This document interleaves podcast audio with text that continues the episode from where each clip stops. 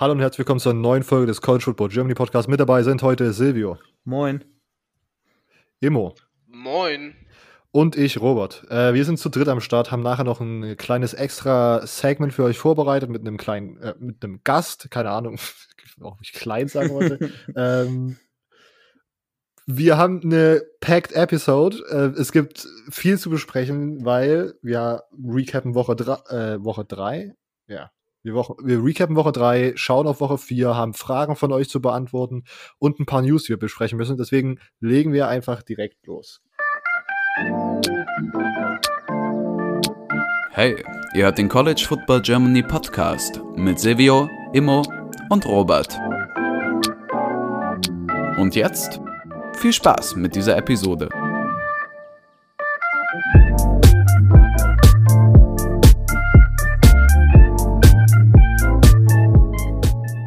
Kleine Orgasache vorweg.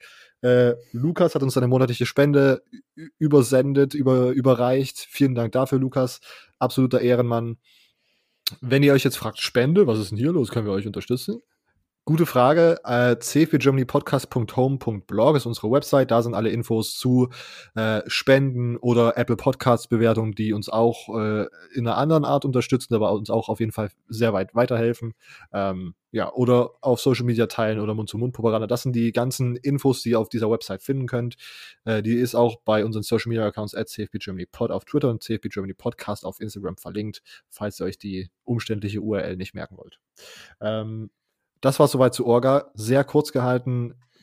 Vielen Dank für die äh, Spende von Lukas und lasst gerne eine Apple Podcast Bewertung da, wenn ihr ein Apple-Gerät habt. Ähm, kommen wir direkt zu den News.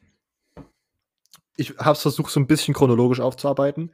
Ähm, deswegen fangen wir an mit die Big Ten is officially back äh, und hat direkt einen Schedule release. Habt ihr äh, irgendwelche Thesen zur Big Ten, Leute? Äh, Michigan, Guys. Michigan State Michigan gewinnt gegen. Michigan. Ziemlich, ziemlich deutlich wird es sogar werden. Es wird ein einseitiges Spiel. das Michigan State verliert, ja. Okay. Ja, andersrum. Aha. Äh, in Woche 1 Michigan gegen Minnesota, Immo, hast du da schon. Mm, Da hat Michigan noch gute Chancen. Okay. Aber ich sag mal, ich sag mal, in der Prediction, es wird schon hart werden für Michigan. Ich habe ja sowieso gesagt, eher so ein, so ein Rebuild hier. ähm, mit den Abgängen, mit denen, oh, ich spiele dann mal da und mit denen ich äh, gehe mal lieber in die NFL direkt und allem drum und dran. Es wird nicht leicht. Wird, wird kein, auf keinen Fall eine leichte Saison. Okay. Dann in Woche 1 haben wir Ohio State, Nebraska, was ich ein ganz interessantes Spiel finde. Ich weiß nicht, warum mir dieses Spiel aufgefallen ist, weil ich, weil Nebraska am Ende wahrscheinlich kein gutes Team ist, aber äh, da die das Team waren, die am lautesten geschrien haben, die Big Ten muss zurückkommen und dann habe ich mich jetzt durch verschiedene Umstände des Längeren mit so Hype-Videos und so und Social-Media-Posts be befasst und da war Nebraska sehr weit vorne dabei, deswegen habe ich da so ein bisschen äh, Hoffnung, dass das vielleicht ein interessantes Spiel werden könnte, aber am Ende gewinnt wahrscheinlich Ohio State mit 40 Punkten Unterschied. In Woche 2 Ohio State, Penn State, das ist nochmal ein sehr interessantes Spiel. Jo. Und Ohio State, Michigan am 12. Dezember. Ich würde sagen, zu wie viel Prozent ein Schneespiel immer? Äh, 46 Prozent. Okay, alles klar. Global Warming.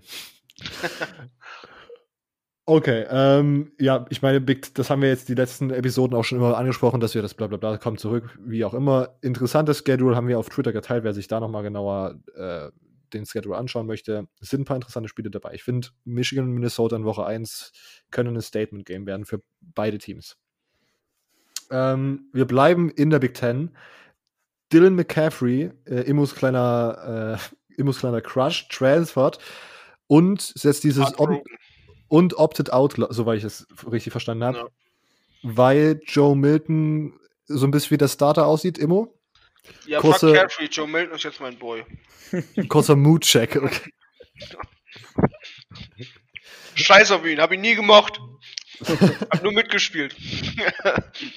War schon immer Joe Milton-Fan. okay. Wie ein wahrer, wahrer Wolverine jetzt sagen würde. Awu. Jo Joe Milton und äh, Dylan McCaffrey gehen aber in dieselbe Richtung und die waren beide mobil auch ganz gut unterwegs. Im Gegensatz Ja, zu mal gucken, Patterson. mal gucken. Vielleicht ist er Joe Milton, Cam Newton 2. Deswegen. Äh, äh, Meyer hat das gesagt, dass äh, Joe, Joe Milton ein Cam Newton Lookalike sei. Okay. Ja, Ja. vielleicht liest er ja meine Tweets. Ja. Wenn ich darüber tweeten würde. Wahrscheinlich, wahrscheinlich, ja. Immers, ina- äh, Immos imaginäre Tweets, die er dann ab Genau. raushaut. ähm, Aber ich habe es in die WhatsApp-Gruppe geschrieben. Möchte ich nur mal noch erwähnen. komm in die WhatsApp-Gruppe. Ja. 50.000 Euro Uhr. ähm, Neuer, mit- neuer Porsche. Oder wie geht das? Porsche. Aber das kaputt. Die Gruppe ist das das ist, Geilste. äh, naja, ich merke schon, es ist eine Aufnahme zu einer sehr späten Uhrzeit. Es- wird hier heute auf jeden Fall. Wir werden Heikel, durchballen. Michael. Ja, Wird weird. Wei weiteres, weiteres wichtiges Opt-out. Tate Martell opted out of the season mit und die Nachricht kam dann mit äh, seine nächsten Karriereschritten sind unklar als Anhang, was ich schon ein bisschen dramatisch fand. Silvio, kurzer Moodcheck bei dir. Ja, natürlich sehr, sehr traurig über die ganze Situation. Ähm, ich weiß nicht. Er muss auf jeden Fall irgendwo hin, wo er noch die Heisman gewinnt. Ähm, das wäre der ab, ab, das absolute i-Tüpfelchen auf der Karriere. Nur das, sonst. Heisman oder er macht Bust? Oceans 11 und wird der Heist Man. Heisman, Heisman or Bust, Alter. Also ich habe Ähm. hier schon, schon Gerüchte sagen, nächster Karriereschritt ist Club Promoter in Miami. Back to the Roots, ab nach Las Vegas. Who knows? Macht den Johnny Mansell einfach Party. Ich meine, ich glaube, der, der Move, den ich schon von Anfang an gef gefavored hätte, nach äh, Starting QB bei UNLV oder Las Vegas. Das wäre so Oder geil. Nevada, meine ich. Das, ich glaube, das kommt noch, weil UNLV und Nevada machen sich ja gern dafür bekannt, einfach irgendwelche washed-up Promi-B-Quarterbacks zu nehmen. Hey, beleidig jetzt mal Tate Martell nicht so. Immo ist on fire heute. Aber ich habe ja nicht nur Tate Martell beleidigt. Das ist der einzigste College Football Germany, College Football Germany Podcast Hall of Famer. Hall of Famer, der da in Kontakt mit denen steht. Tate Martell, bester Mann. Einfach eine Sauerei, wirklich. Das, das hat ein echt, das hat ein echt damals so an dem Tag den, den, den ganzen Mut so zerstört. So der Tag war einfach gelaufen. Ich merke schon. Du trauerst noch immer. Ja. Ja. ähm, Dion Sanders wird Head Coach bei Jackson State. Kann nur besser werden, ne? Mut ist wieder oben. Du bist wieder oben, okay. Der gibt dann geile, geile äh, Presseinterviews. Ich meine, das Einlaufvideo war schon, das hat einfach schon alles gesagt, wie er dort in die, in die Turnhalle zu der Antritts-Press-Conference angekommen ist. Erst irgendwie so, wie, so ein Präsident mit so zwei Motorrädern von der Polizei, dann noch so ein Auto von der Polizei und dann irgendwie kommt er mit so einer Limousine rein, mit übelst nicen, äh, halt mit so einem richtig nicen Anzug und so. Also, ich weiß, ich finde das echt ganz geil. Ich finde auch den Move ganz geil jetzt bei, ich wir, das nicht, wir wollen jetzt nicht groß wieder auf politische Themen zu sprechen kommen, aber ich finde es nicht schlecht, in so einer jetzigen Zeit mehr Aufmerksamkeit auf einen HBCU zu bringen. Ja. Auf der anderen Seite, ich muss mal ein bisschen Devil's Advocate spielen. Okay. Ich frage mich, ob er wirklich für ein Team wie Jackson State so der Heilsbringer sein kann. Also was ist, was, was ist die riesige Vor-Football-Coaching-Expertise? Natürlich Highschools, aber jetzt direkt so der große Schritt zur FCS. Ich bin mega gespannt einfach, ähm, was da rauskommt, also was er, was er liefern kann. So bisher ist viel, er hat viel von seinem Showman-Dasein mitgebracht. Deswegen ich bin super, super gespannt einfach, was da jetzt, was da so mitkommt einfach, weil wenn man, wenn man mal ehrlich guckt, so viel ähm, Vorerfahrung ist jetzt nicht da, auch, auch jetzt auf dem College-Level vor allem, wenn man das mal so betrachtet. Ne? All-Star-Games, Highschool-Games, Private Highschools. Mal gespannt. Ich, ich fände es ja geil, wenn sein Sohn noch transfert. Das wäre das wär mein einziges Ding, worauf ich hot bin. Ah, da weiß ich nicht, ob das. Ja. Aber das glaube ich nicht. Ich finde den bei FAU schon ziemlich nice. Ja. Ich glaube eher, dass der noch zu einer Power 5-Fan flippt. Ähm, Ich glaube und ich muss, ja, Silvio? ich, ich glaub gar nicht, dass der irgendwo hin flippt. Ich glaube, der bleibt da schön. Vor allem FCS wäre da komplett ähm, zu, viel zu hoch. Also, das kann ich mir nicht vorstellen, dass der da irgendwie hin transfert. Wäre natürlich irgendwie cool, aber das kann ich mir nicht vorstellen. Ich bin tatsächlich echt gespannt, auch wie ihr es gesagt habt, was der da macht beim FCS-Level. Ich meine, wenn er wirklich so hoch bei Florida State im Ding war, dann muss er jetzt mhm. schon ordentlich auch was zeigen. Natürlich ähm, ist die Frage immer, wie viel hängt's vom Head Coach tatsächlich ab. Ich meine, am Anfang hast du ja erstmal die Spieler, die halt da sind. Ähm, ich bin eher gespannt, was da FCS-technisch im Recruiting läuft. Ähm, ob man da ein paar Spieler von Group of Five Teams, die gute Three Stars, die eigentlich zu Group of Five Teams gehen, ab, ja, abwerben kann zu Jackson State. Ich glaube, eher sowas wäre ist interessant zu sehen. Also mit so einem namhaften Coach kannst du auf jeden Fall einen ordentlichen Recruiting Search auslösen, sage ich mal. Ja.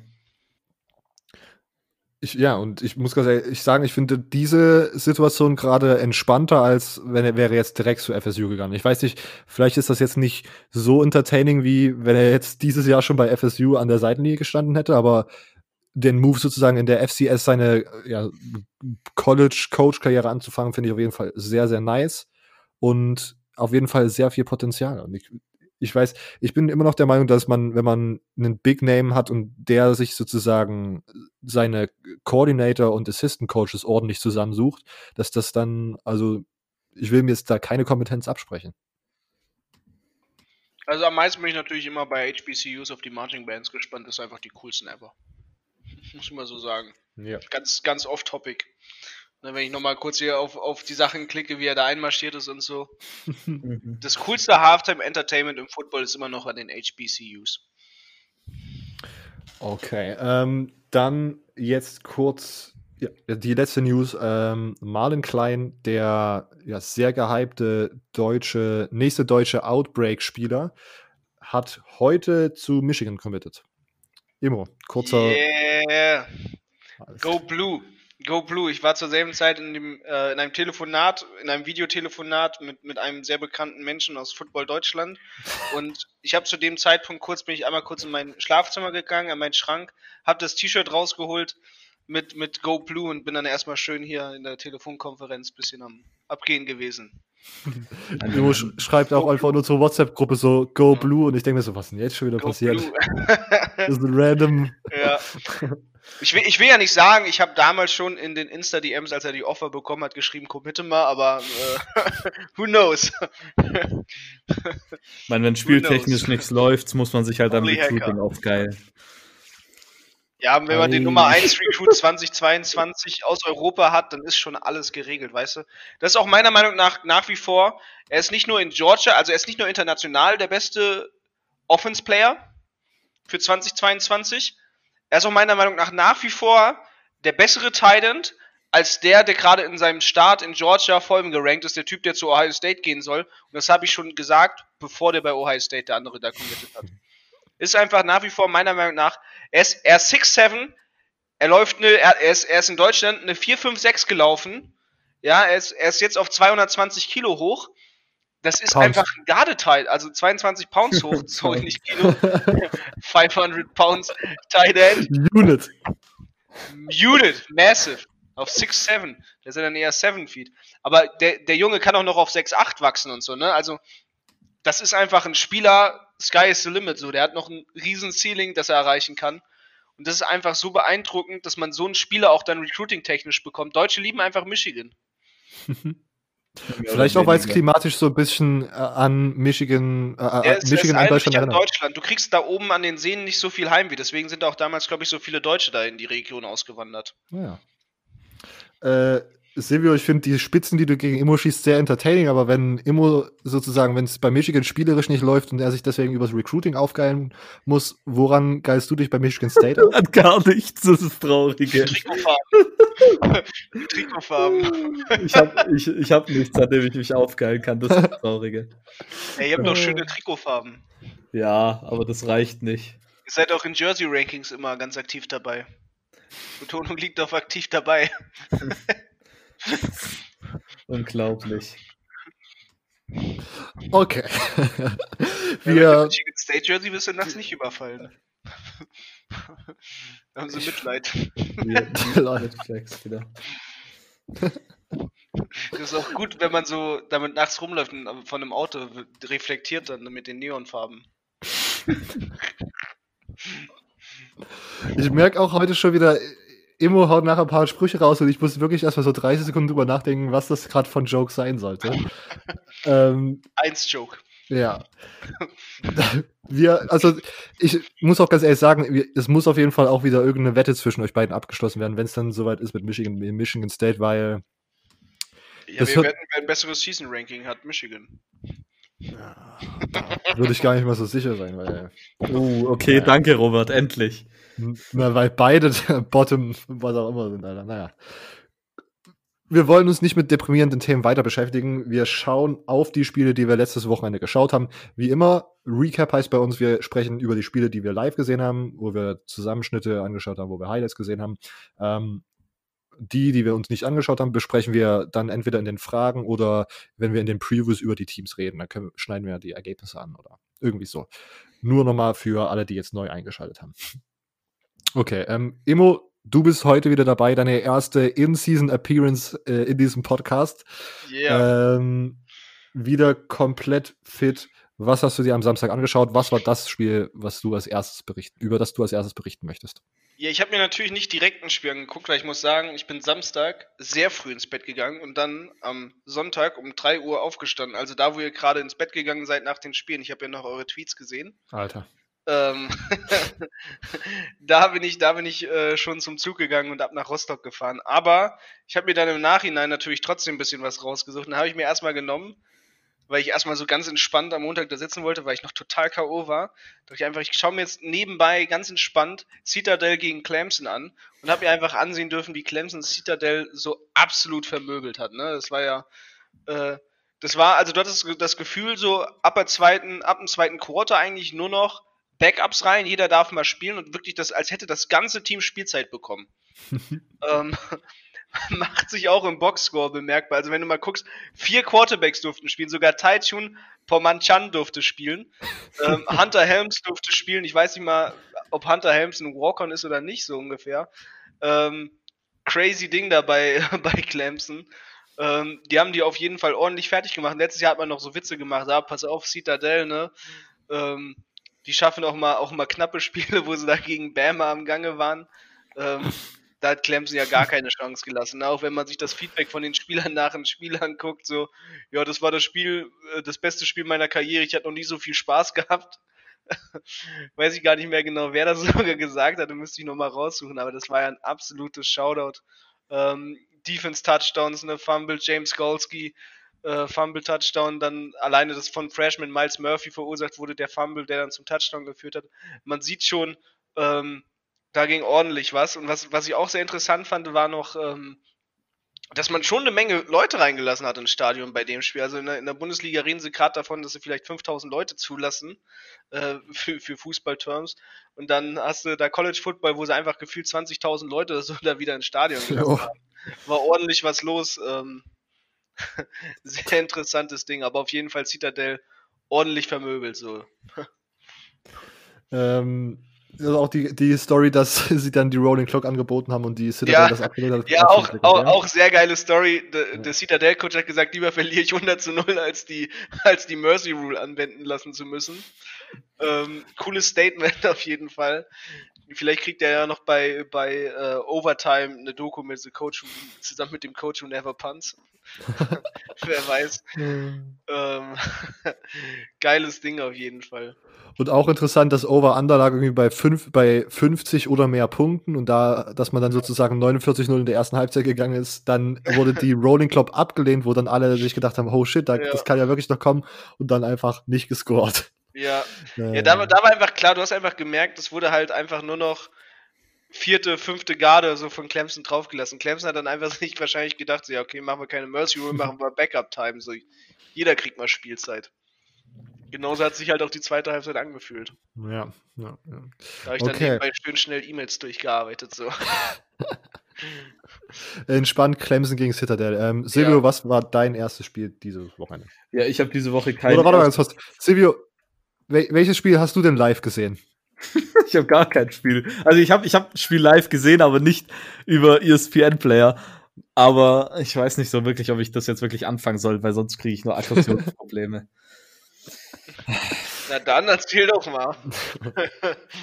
ja, ich habe halt, äh, ich bin aktuell Semesterferien meine Eltern besuchen und ich habe auf meinem PC, auf dem ich normal ESPN Player habe, halt mein Passwort und Benutzernamen halt gespeichert. Und ich habe halt nur meinen Laptop dabei und da habe ich das halt nicht drin. Und dann gehe ich zum, will ich um 15 Uhr hier Ding schauen. Kau wie heißt's? Ähm, ähm, Game Day? Game Day, genau. Äh, ja, dachte um 10 vor 3 melde ich mich mal langsam an, gebe meine E-Mail-Adresse ein und mein Passwort. Funktioniert nicht. Ich dachte mir, fuck, okay, was ist das jetzt? Hab gecheckt, ob es die richtige E-Mail ist. Ja, passt. Jetzt muss ich da einen dummen Benutzernamen eingeben, der ich keine Ahnung habe, was das ist. Ich habe ungefähr 30 verschiedene Varianten probiert, die es sein könnten. Keine funktioniert. Dann suche ich irgendwo, kann ich irgendwo den Username ändern? Nee, man kann nur Passwort ändern. Dann dachte ich, ja, okay, dann probierst du mal Passwort ändern. Vielleicht zeigt es dir in der E-Mail, die du bekommst, den Username an. Macht's natürlich nicht. Dann frage ich auf Twitter, wie wahrscheinlich manche gesehen haben, dann schreibe ich den ESPN, die Leute vom ESPN-Player privat an, schreibe ihnen E-Mails, alles, krieg keine, krieg keine Antwort. Konnte ich nicht über den ESPN-Player schauen. Direkt angekotzt gewesen, kein Bock mehr auf College Football gehabt, ehrlich gesagt. äh, habe hab ich aber dann doch noch äh, ja, eingeschalten und habe ein bisschen geschaut, aber äh, auf jeden Fall kein guter Start. Und ich hoffe, dass die mir diese Woche jetzt noch irgendwann antworten. Sonst ja, ja, ja, das auch von der Kacke. Wieso kann man sich denn nicht einfach mit der E-Mail-Adresse anmelden, sondern muss Ja, das muss aber wirklich diesen User Das ist schon wieder, wenn du Amerikaner irgendwas programmieren lässt. Du weißt, das ist nur so halbherzig irgendwie fertiggestellt. Dann klatschen das hin und beschweren sich immer, oh, wir wissen gar nicht, warum wirtschaftlich nichts mehr bei uns läuft. Vor allem, wenn du äh, Ding Passwort zurücksetzen oder Passwort ändern machst oder Passwort vergessen, dann steht auch Username dran und dann gebe ich meine E-Mail-Adresse an und ich, die, die Ding kommt bei mir an. Also, ich weiß echt nicht. Die wollten. Halleluja. RIP. RIP. Ja. Silvio, welches Spiel hast du dir dann, ja, keine Ahnung, du hast ja mal, du hast eins live gesehen, was hast du dir, zwei live über was möchtest du als erstes reden? Okay, also als erstes will ich reden über Oklahoma State gegen Tulsa. Wahrscheinlich eins von den ja, Spielen, ja, ja. über die die meisten äh, College Football Experten auch diskutieren werden, weil ich meine, Oklahoma State war für uns, für die meisten von uns, glaube ich, auf jeden Fall das Top-Team in der Big 12 vielleicht. Ähm, ich meine, als Nummer 11 Team in die Saison gegangen, Spencer Sanders, Jabba Hubbard und Tylen Wallace, wir haben da geschwärmt eigentlich schon fast. Und dann lief es halt überhaupt nicht. Zur Halbzeit stand es 3-7 für Tulsa. Spencer Sanders war, ist verletzt. Ähm, es lief scheinbar irgendwie alles falsch. Am Ende hat man dann natürlich trotzdem noch gewonnen, gewinnen können, aber mit 16 zu 7 und das gegen Tulsa. Ich glaube, Oklahoma State ist jetzt auch im AP Poll auf 25, äh, auf 25 schon, auf 15 abgerutscht. Ähm, ah, ja, also ich habe eher sogar erwartet, dass sie vielleicht noch weiter abrutschen. Aber ja, kommen wir kurz zum Spiel. Ähm, wie gesagt, Spencer Sanders mu musste verletzt raus, hat irgendwas mit dem Knöchel, glaube ich, mit dem rechten Knöchel. Und aktuell ist sein Status noch unbekannt, aber heute, also am Dienstag, sollte da, hatte Mike Gandhi gemeint, dass er ein Update gibt, wie das da aussieht. Am, am Anfang ist äh, ein College, äh, Junior College Transfer, und zwar Ethan Bullock reingekommen der vom City College of San Francisco kam, hat aber ja dezent schlecht gespielt, ähm, war am Ende glaube 8 für 13 mit 41 Yards und einer Interception. Ähm, und da waren echt auch teilweise, also vor allem diese Interception war echt übel, ähm, der Wurf. Und dann haben sie Shane Illingworth reingebracht, der True Freshman, müsste, glaube ich, der Nummer 6 Pro-Style Quarterback gewesen sein, wenn ich mich nicht richtig erinnere war relativ solide, hat zwar nur fünf Würfe gemacht, vier Completions für 74 Yards, aber er hat richtig, ja, einfach das Ding ein bisschen zum Laufen bekommen. Was für mich interessant war, war, dass bei Oklahoma State in der ersten Halbzeit wurde Tylen Wallace nicht ein einziges Mal angeworfen. Ähm, in der zweiten Halbzeit dann ähm, Illingworth hat ihn zweimal getroffen ähm, und am Ende hatte er dann nichts übergroßes. Er hatte dann 94 Receiving Yards. Ja, wobei, das geht eigentlich schon, wenn wir daran, wenn wir dran schauen, dass das nur 138 Receiving Yards insgesamt gab bei Oklahoma State. Aber allem allem war das eine sehr schlechte offensive Leistung. Es war auch so, dass nachdem Spencer Sanders rausgegangen ist, es relativ, ja, also eindimensional wurde. Sie haben dann vor allem aufs Laufspiel gesetzt. Jabba Hubbard sah in der ersten Halbzeit nicht gut aus. Ähm, musste in der ersten Halbzeit, glaube ich, an die 35 Yards hatte er, glaube ich, in der ersten Halbzeit. Am Ende hatte er dann 93 Yards ähm, mit 27 Carries, einfach weil sie dann, wie gesagt, nur noch aufs Laufspiel eigentlich fast gesetzt haben. Ähm, hat aber seine 11 Game Streak von 100 oder mehr Yards gebrochen. Also die läuft jetzt nicht mehr. Am Ende fand ich, hat Tulsa tatsächlich natürlich gewinnen können. Ich fand, ähm, der Quarterback von Tulsa, Zach Smith, State. äh, nee, ich meine, Tulsa hätte es gewinnen können. Achso, hätte okay. er gewonnen. Ja, ja. Tulsa hätte es also. gewinnen können. Sie hatten definitiv die Chancen. Äh, Zach Smith hat, der Quarterback hat auch relativ gut gespielt eigentlich, obwohl es die Stats jetzt nicht so sagen. Vor allem dieser Touchdown-Wurf war sehr gut, war ein sehr sehenswerter Catch auch. Am Ende hatte man dann nämlich im vierten Quarter noch einen Touchdown gemacht war dann aber, glaub, ein Holding und wurde, äh, nee, in einen False Start und wurde zurückgesetzt und dann konnte man nicht verwerten und der, der Kicker haut den, den Ball dann noch daneben. Dann hat äh, Tulsa eigentlich noch war vertauscht. Nee, also allgemein, Tulsa hätte es auf jeden Fall gewinnen können, aber eine Sache, die auf jeden Fall dagegen gesprochen hat, warum sie es vermutlich nicht gewonnen haben, war einfach auch ihre, ihr schlechtes Spiel bei einem Third Down. Sie waren am Ende bei Third Downs 0 für 12 und zudem hatten sie 15 Penalties, was insgesamt 120 negative Yards waren. Ähm, zudem war eins davon ein Touchback. Da haben sie nämlich, wenn ich mich jetzt kurz recht entsinne, hatten sie nämlich eigentlich schon einen Touchdown eigentlich fast, also der Wide Receiver war schon fast in der Endzone und dann hat der, der Defensive Back müsste es gewesen sein, den Ball noch aus der Hand geschlagen und dann war es ein Touchback. Und ähm, ja, also da hat man ziemlich viele dumme Fehler gemacht. Und Oklahoma State kann auf jeden Fall froh sein, dass sie das gewonnen haben. Ich bin mal gespannt, wie stark Oklahoma State jetzt kommende Woche zurückkommen wird. Aber dazu werden wir nachher natürlich noch kommen. Okay. Wenn wir dazu nachher noch kommen, und du hast ja auch die Big 12 diese Woche vorbereitet, wie hoch ist dein Concerned Level von 1 wie ich bin immer noch dafür, dass äh, Oklahoma State dass das vielleicht sogar beste Team in der Big 12 ist, bis 10, holy shit, äh, wir müssen alle unsere Takes aus der Offseason umwerfen. Ja, also so weit würde ich jetzt auf jeden Fall noch nicht gehen. Ähm, ich meine, es war das erste Saisonspiel. Ähm, Spencer Sanders war dann, wie gesagt, auch weg, äh, verletzt. Deshalb wird es auf jeden Fall interessant sein, ob er zurückkommt diese Woche schon oder ob es wirklich so schlimm ist, dass einer von den Backups rankommt. Ich schätze mal, dass sie dann vermutlich auf Shane Illingworth setzen werden, einfach weil er das bessere Spiel gemacht hat. Konstant eigentlich die Würfe, die er gemacht hat, waren sehr gut. Ähm, aber ich würde da jetzt erstmal nicht zu viel dran setzen. Also ich würde da jetzt erstmal mit meinen Prognosen auf jeden Fall weiterfahren. Das hört sich nach einer 3 an. ja, so ungefähr. Also ich, okay. ich glaube auf jeden Fall immer noch, dass sie definitiv die Chance haben, die Big 12 zu gewinnen. Und ich, ich tue jetzt da jetzt nicht zu viel reininterpretieren ins erste Spiel. Ich bin jetzt gespannt, wie gesagt, was sie nächst, äh, diese Woche machen.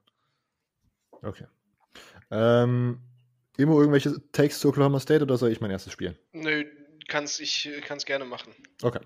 Ähm, weil ich schon gesehen habe, dass Oklahoma State gegen Tulsa struggelt, habe ich mir recht schnell ein anderes Spiel rausgesucht, weil ich mich mit dieser mentalen Belastung an dem Spieltag nicht so richtig äh, auseinandersetzen wollte, dass ich vielleicht meine ganzen Takes aus der Offseason umwerfen muss. Deswegen habe ich mich als erstes für Du gegen Boston College entschieden. Ist ein ACC-Spiel, wer das also letztes Jahr hat es wahrscheinlich stattgefunden und ich habe das nicht eines einem Gedanken gewürdigt, weil meine Abneigung gegen die ACC ist bekannt und die bleibt auch weiterhin bestehen, solange ich andere Optionen habe, die ich mir anschauen kann. Aber letzte Woche war mein äh, Pick of the Week Duke minus viereinhalb und habe gedacht, ich war so ein bisschen in Love mit dem Team, was ich gegen Notre Dame gesehen habe. Äh, und dann kommen sie zurück gegen Boston College, die ihr Saisondebüt geben. Und den Jeff Havley mit einem neuen Head Coach. Und sie verlieren, und Duke verliert einfach 26 zu 6.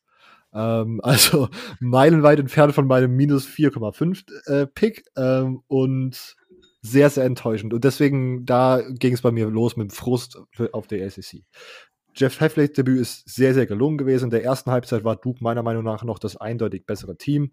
Sie marschieren das Feld rauf und runter, haben aber dann irgendwie random Fuck-Ups und Turnover immer in der, immer in der Red Zone. Vier von fünf Turnovers, die Duke hatte, was erstmal fünf Turnovers sind einfach zu viel, da kann man kein Spiel gewinnen.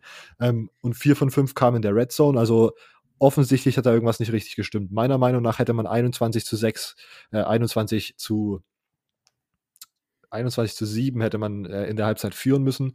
Ähm, aber es stand einfach 7 zu 6 für Boston College, weil dann natürlich auch noch der Duke-Kicker den Extrapunkt verkackt.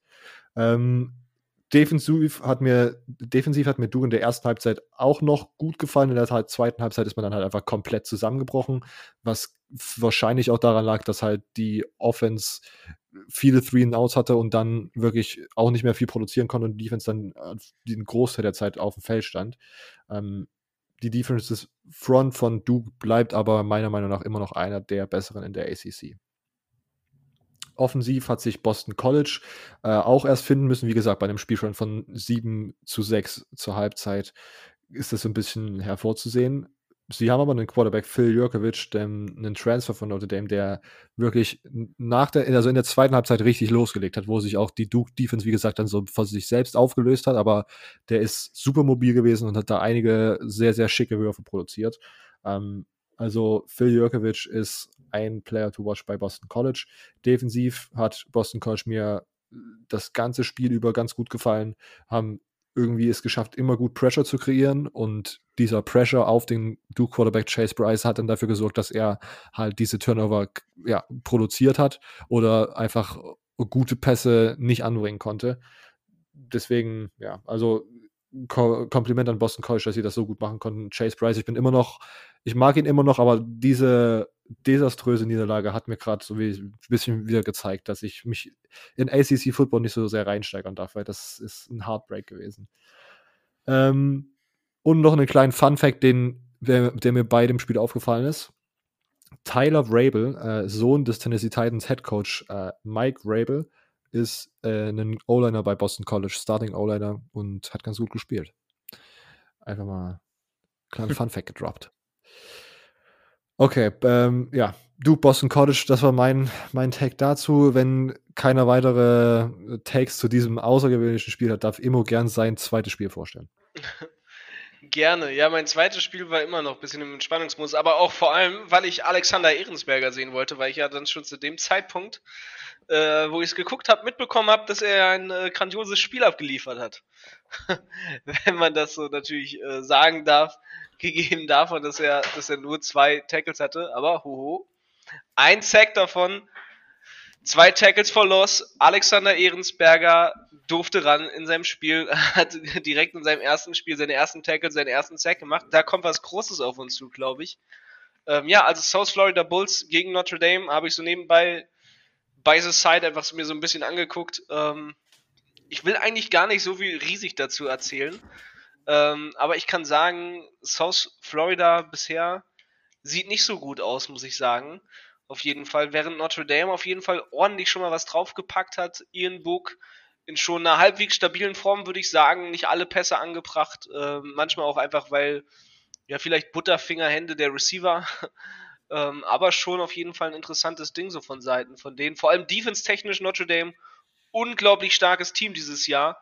Ähm, da kann man sich schon mal eventuell auf ein eventuelles ACC Final Game freuen. Ähm, okay. Ich sehe sie als heißen Kandidaten. Okay. Offense muss sich noch ein bisschen steigern, sage ich dazu ganz klar. Mhm. Aber die Defense, das war Hammer. Zwar nur gegen Grouper 5 Team, aber das war schon defense-technisch sehr stark.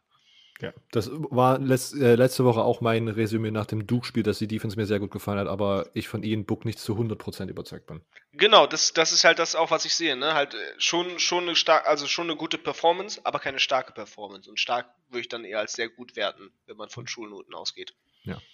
Ähm, Ich sehe hier auch so ein kleines, so ein kleines Muster und ich äh, habe hier eine kleine, wie wäre es immer, wenn du dein Shutout of the Week äh, in, der, in der Preview immer vorstellst oder da, da, das, deinen Shutout of the Week pickst. Mein Shutout of the Week pickst. Ja, du bist okay. der, du bist der Shutout-Guy jetzt. Okay. Schau mir einfach mal zum Spaß hier an, wie Teams 49 zu 0 dominieren. Das ist sowas, da kann ich eben bei E-Mails checken. Next Game, Coastal Carolina, nein, Spaß. Die spielen ja jetzt nicht mehr gegen Power 5. Okay. äh, der Vorschlaghammer auf diesem komischen Kreide Jayhawk, das war übrigens immer noch einer der besten äh, ja, Locker-Room-Videos aller Zeiten. ähm, Silvio, Ergänzung zu Notre Dame, wenn nicht, dann gern dein zweites Spiel. Nee, also mache ich direkt weiter. Ähm, wir hatten beide nicht so viel Glück, was unsere Tippprognosen anging. Ähm, ich habe tatsächlich gedacht, dass App State mit dem Spread gegen Marshall gewinnt. Äh, war da nicht so. Äh, Marshall hat ja relativ solide gewonnen. 17 zu 7 am Ende war ein ziemlich, naja, es war kein gutes Spiel. Also mir hat es nicht so gefallen.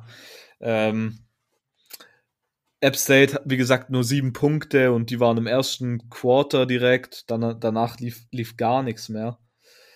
Ähm, Grant Wells, der, der Quarterback von Marshall, war ein Spieler, auf den ich ein bisschen geachtet hat. Hatte statweise nicht so gut. Also er stand am Ende 11, 25 und 163 Yards, kein Touchdown und eine Interception. Aber hat immer mal wieder ein paar gute Würfe gemacht, die eigentlich sehr gut aussahen der Spieler, der am meisten überzeugt hat, war Marshall äh, Running Back Brandon Knox mit 28 Carries und 138 Yards und einem Touchdown. Grant Wells übrigens ja auch für einen Touchdown gelaufen. Äh, Brandon Knox hat vor allem im ersten Quarter ist er da immer wieder durchgebrochen und hat da immer mal wieder sehr gute Läufe gemacht. Was mich nachdem ähm, Marshall am Anfang 7-0 in Führung gegangen ist, hatte äh, App State direkt eine sehr gute Chance. Und zwar war Wide Receiver Williams sehr offen und der Quarterback hat aber, irgendwie für 45 Yards den nicht so krass getroffen. Kurz danach hat es uns aber einen sehr schönen Touchdown-Catch äh, ja, geliefert. Also war tatsächlich nicht so schlecht, dass dieser Touchdown am Anfang nicht funktioniert hat. Zumindest aus äh, neutraler Sicht. Für App State war es natürlich bisschen Zeit, zeitaufwendig dann. Und zwar war es ein, ein sehr schöner Sideline-Catch in der Endzone von Wide Receiver Jalen Virgil, was dann aber, wie gesagt, die einzigsten Punkte für App State blieben. Was mir aufgefallen ist, ist, dass der Pass Rush von App State irgendwie nicht so gut war. Sie hatten keinen einzigen Sack und allgemein hat die Marshall O-Line eigentlich immer ziemlich gut geblockt und Grant Wells hatte ähm, immer wieder eigentlich sehr, sehr viel Zeit. Und die O-Line hat gleichzeitig auch sehr gut im Run-Blocking, äh, war, war sehr gut im Run-Blocking, was man auch an den Zahlen von Brandon Knox sieht. Gleichzeitig war ähm, die Passverteidigung aber eigentlich von App State relativ gut. Also das sieht man dann auch wieder ein bisschen an den Stats von ähm, Quarterback Grant Wells aber allgemein sah das echt nicht gut aus. Und ich meine, App State war in den Top 25 als Nummer 23 Team und eigentlich hat man sie so als eins von den, ja, jetzt keine, kein Hot Take zu sagen, dass sie eins von den Top 5 Group of 5 Teams wahrscheinlich waren. Aber so wie die da gespielt haben, sind sie dem Status auf jeden Fall nicht gerecht gew geworden. Und ich meine, haben dann am Ende auch echt zu Recht verloren. Eine ziemlich witzige Szene war, ähm, der Cornerback Gilmore von Marshall hatte kurz vor Ende der zweiten Halbzeit zweimal hintereinander äh, Pass Interferences und dann direkt im nächsten Spielzug äh, konnte, also App konnte dadurch dann irgendwie aber auch nicht kapitulieren. Und Gilmore hatte dann sich direkt dafür re revanchiert und hat eine Interception gefangen, äh, was relativ amüsant war zu sehen. Aber allem, allem sehr, sehr schlechtes Spiel also jetzt sehr, sehr schlecht nicht, aber naja, ein Spiel, das jetzt nicht übertrieben viel Spaß gemacht hat zum Anschauen.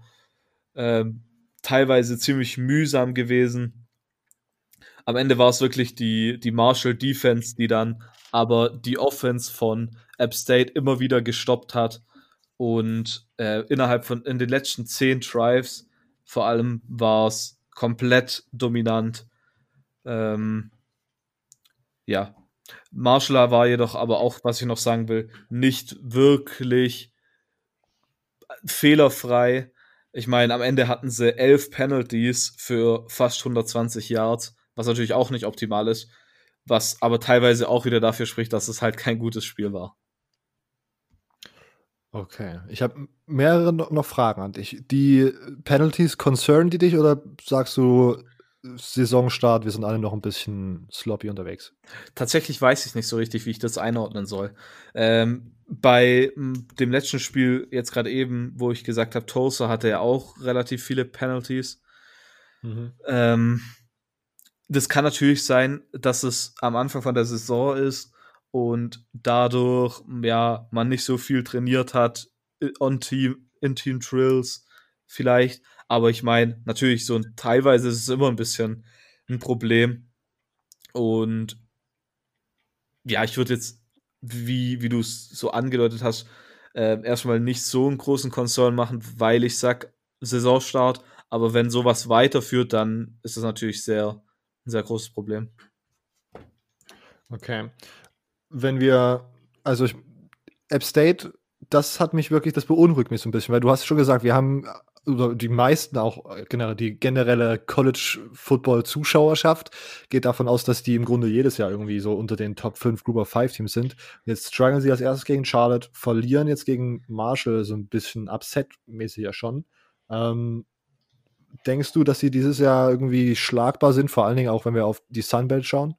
Da ist ja zum Beispiel dann noch Louisiana Lafayette unterwegs, die gerade ganz gut sind. Ja, aber ich meine, Louisiana hat ja auch gestruggelt ein bisschen mit Georgia State. Ja. Ähm, also, ich, ich sag's mal, es, sie sahen auf jeden Fall deutlich schlagbarer aus als jemals zuvor. Und wenn sie so weiterspielen, dann könnte das durchaus keine gute Saison für App State werden. Ich meine, Sie spielen jetzt als nächstes gegen Campbell, was, äh, gegen Campbell, spielen sie überhaupt gegen Campbell? Ja, gegen Campbell, was eigentlich ein Sieg sein sollte. Dann geht es halt direkt gegen La äh, Louisiana Lafayette. Und das wird dann das Spiel, das endgültig vermutlich, ja, den, den zukünftigen Weg für App State in dieser Saison äh, niederlegen wird. Weil danach spielt man dann halt eigentlich nicht mehr gegen die großen Teams, ähm, von daher, ja. Und Marshall, ich, die im ersten Spiel natürlich gegen Eastern Kentucky ganz gut über, also dominiert und jetzt so überzeugt. Du meinst zwar noch nicht fehlerfrei, aber mit Grant Wells und Knox hat man dann ein ganz gutes Duo. Denkst du, dass die dieses Jahr, ich meine, sie waren jetzt nicht die Top-Favoriten auf die Conference USA, da der Sieger zu sein, mhm. aber jetzt auch nicht super underrated. Was, wie siehst du die gerade im Feld? Ja, also ich sag's mal so, sie können definitiv in der Conference äh, USA in der East mitspielen, aber sie haben auch nicht den leichtesten Conference-Schedule. Also sie spielen halt gegen ähm, FAU au, äh, daheim tatsächlich und gegen Louisiana Tech. Ähm, mhm. Ja, also leicht wird's nicht, aber wobei der, der, der Schedule sieht eigentlich gar nicht so schlecht aus, muss ich sagen. Ich meine, ähm, man spielt nicht gegen North Texas, wo die, weil die dieses Jahr ja so lala sind. Ähm, man spielt gegen Middle Tennessee, die die ersten beiden Spiele verloren haben. Man spielt gegen Western Kentucky, die die ersten beiden Spiele verloren haben. Von daher sieht es sogar eigentlich ziemlich gut aus. Da würde ich gerade noch mal kurz meine Meinung ändern. Wenn man gegen FAU okay. und gegen Louisiana Tech gewinnen kann, ähm, dann ja, sieht es sehr gut aus eigentlich. Alles klar. Immer irgendwelche Takes zu App State und äh, Marshall? Ähm, ich finde es ich find's sehr, sehr interessant dieses Jahr, wie App State so drauf ist, ne? als hätten sie ja ein bisschen, bisschen schlechter verarbeitet die Abgänge, die sie sonst die letzten Jahre mal ganz gut aufgefangen haben. Mhm. Ähm, und ich finde, es macht sich, macht sich schon bemerkbar so, ne? Man ist ja mit so einem leichten Krummel sowieso bei App State dieses Jahr ein bisschen reingegangen, so dass nicht alles so easy werden kann und wird wie letztes Mal. Und äh, dass, dass sie doch so stark strugglen, hätte ich jetzt auch selber gar nicht erwartet, so, weil man immer von App State sehr, sehr hohe Leistung erwartet. Aber ähm, Ja, irgendwann kommt man auch den, dem Druck nicht mehr hinterher. Vielleicht wiegte der Abgang von, vom Elite-Coach Eli Drinkwitz dann doch schwerer, als man sich Ja, vorgestellt also- hat, weil der tanzt jetzt durch die Missouri äh, Facility-Gänge, wenn irgendein Four-Star committed zu Missouri. Ja. No Shots. Ja. Für die ja, Social-Media-Videos. mal gucken, ne? Es ist, ein nicer Typ so. Okay. Der hat da, der hat da was mit, mit aufgebaut. In dem einen Jahr, wo er da war. Ja. Ja. ja, er hat halt, er hat halt dieses Jahr abgeliefert. ja, mit den Spielern, die er nicht recruited hat. Aber okay, alles gut. Ja. Äh, no Schutz gegen Missouri. Ich bin jetzt gerade, SEC geht los, ich bin im Rivalry-Mode. ähm, mein nächstes Spiel, ich, äh, Navy gegen Tulane. Ähm, ganz, ganz interessante Sache. Tulane hat, also Keon Howard ist der Starting Quarterback für Tulane und das ist kein guter Quarterback. Ähm, super ungenaue Pässe, scheint die ganze Zeit super aufgeregt zu sein. Ich habe auf Twitter geschrieben, ist ein Senior Quarterback, der aussieht wie ein aufgeregter äh, True Freshman, der das erste Mal irgendwie sein Saisondebüt gibt. Das ist wirklich schwierig anzusehen, Tulane. Und selbst wenn er mobil ist, er läuft so fucking langsam. Ich habe noch nie so einen langsamen Quarterback gesehen. Tulane scored in der ersten, Halb Halb in der ersten Halbzeit 24 Punkte. In der zweiten Halbzeit gar nicht mehr. Es stand zur Halbzeit 24 zu 0. Und Navys Offense sah in der ersten Halbzeit so fucking schlecht aus. Es ist wirklich Triple Option. Ich habe Army-Spiele gesehen. Mir hat die Triple Option ganz gut gefallen, die Army dieses Jahr läuft. Und ich glaube, der Unterschied ist einfach, Army kann sie dieses Jahr laufen, Navy absolut auf keinen Fall. Also, das war der Take in der ersten Halbzeit. Wenn man eine Triple Option läuft und das einfach nicht hinbekommt und dann wirklich zwei Jahre im Durchschnitt irgendwie halt rausholt und dann permanent Three and Outs und man, man weiß halt, dass die Passing-Optionen kein, kein, also nichts, nicht machbar ist so. Das ist so frustrierend gewesen, weil auf jeden Fall, ich sage, okay, wir bleiben mal noch dabei. Ich habe hier eine Wette am Laufen. Tulane sieht gerade ganz gut aus. Tulane minus 7,5.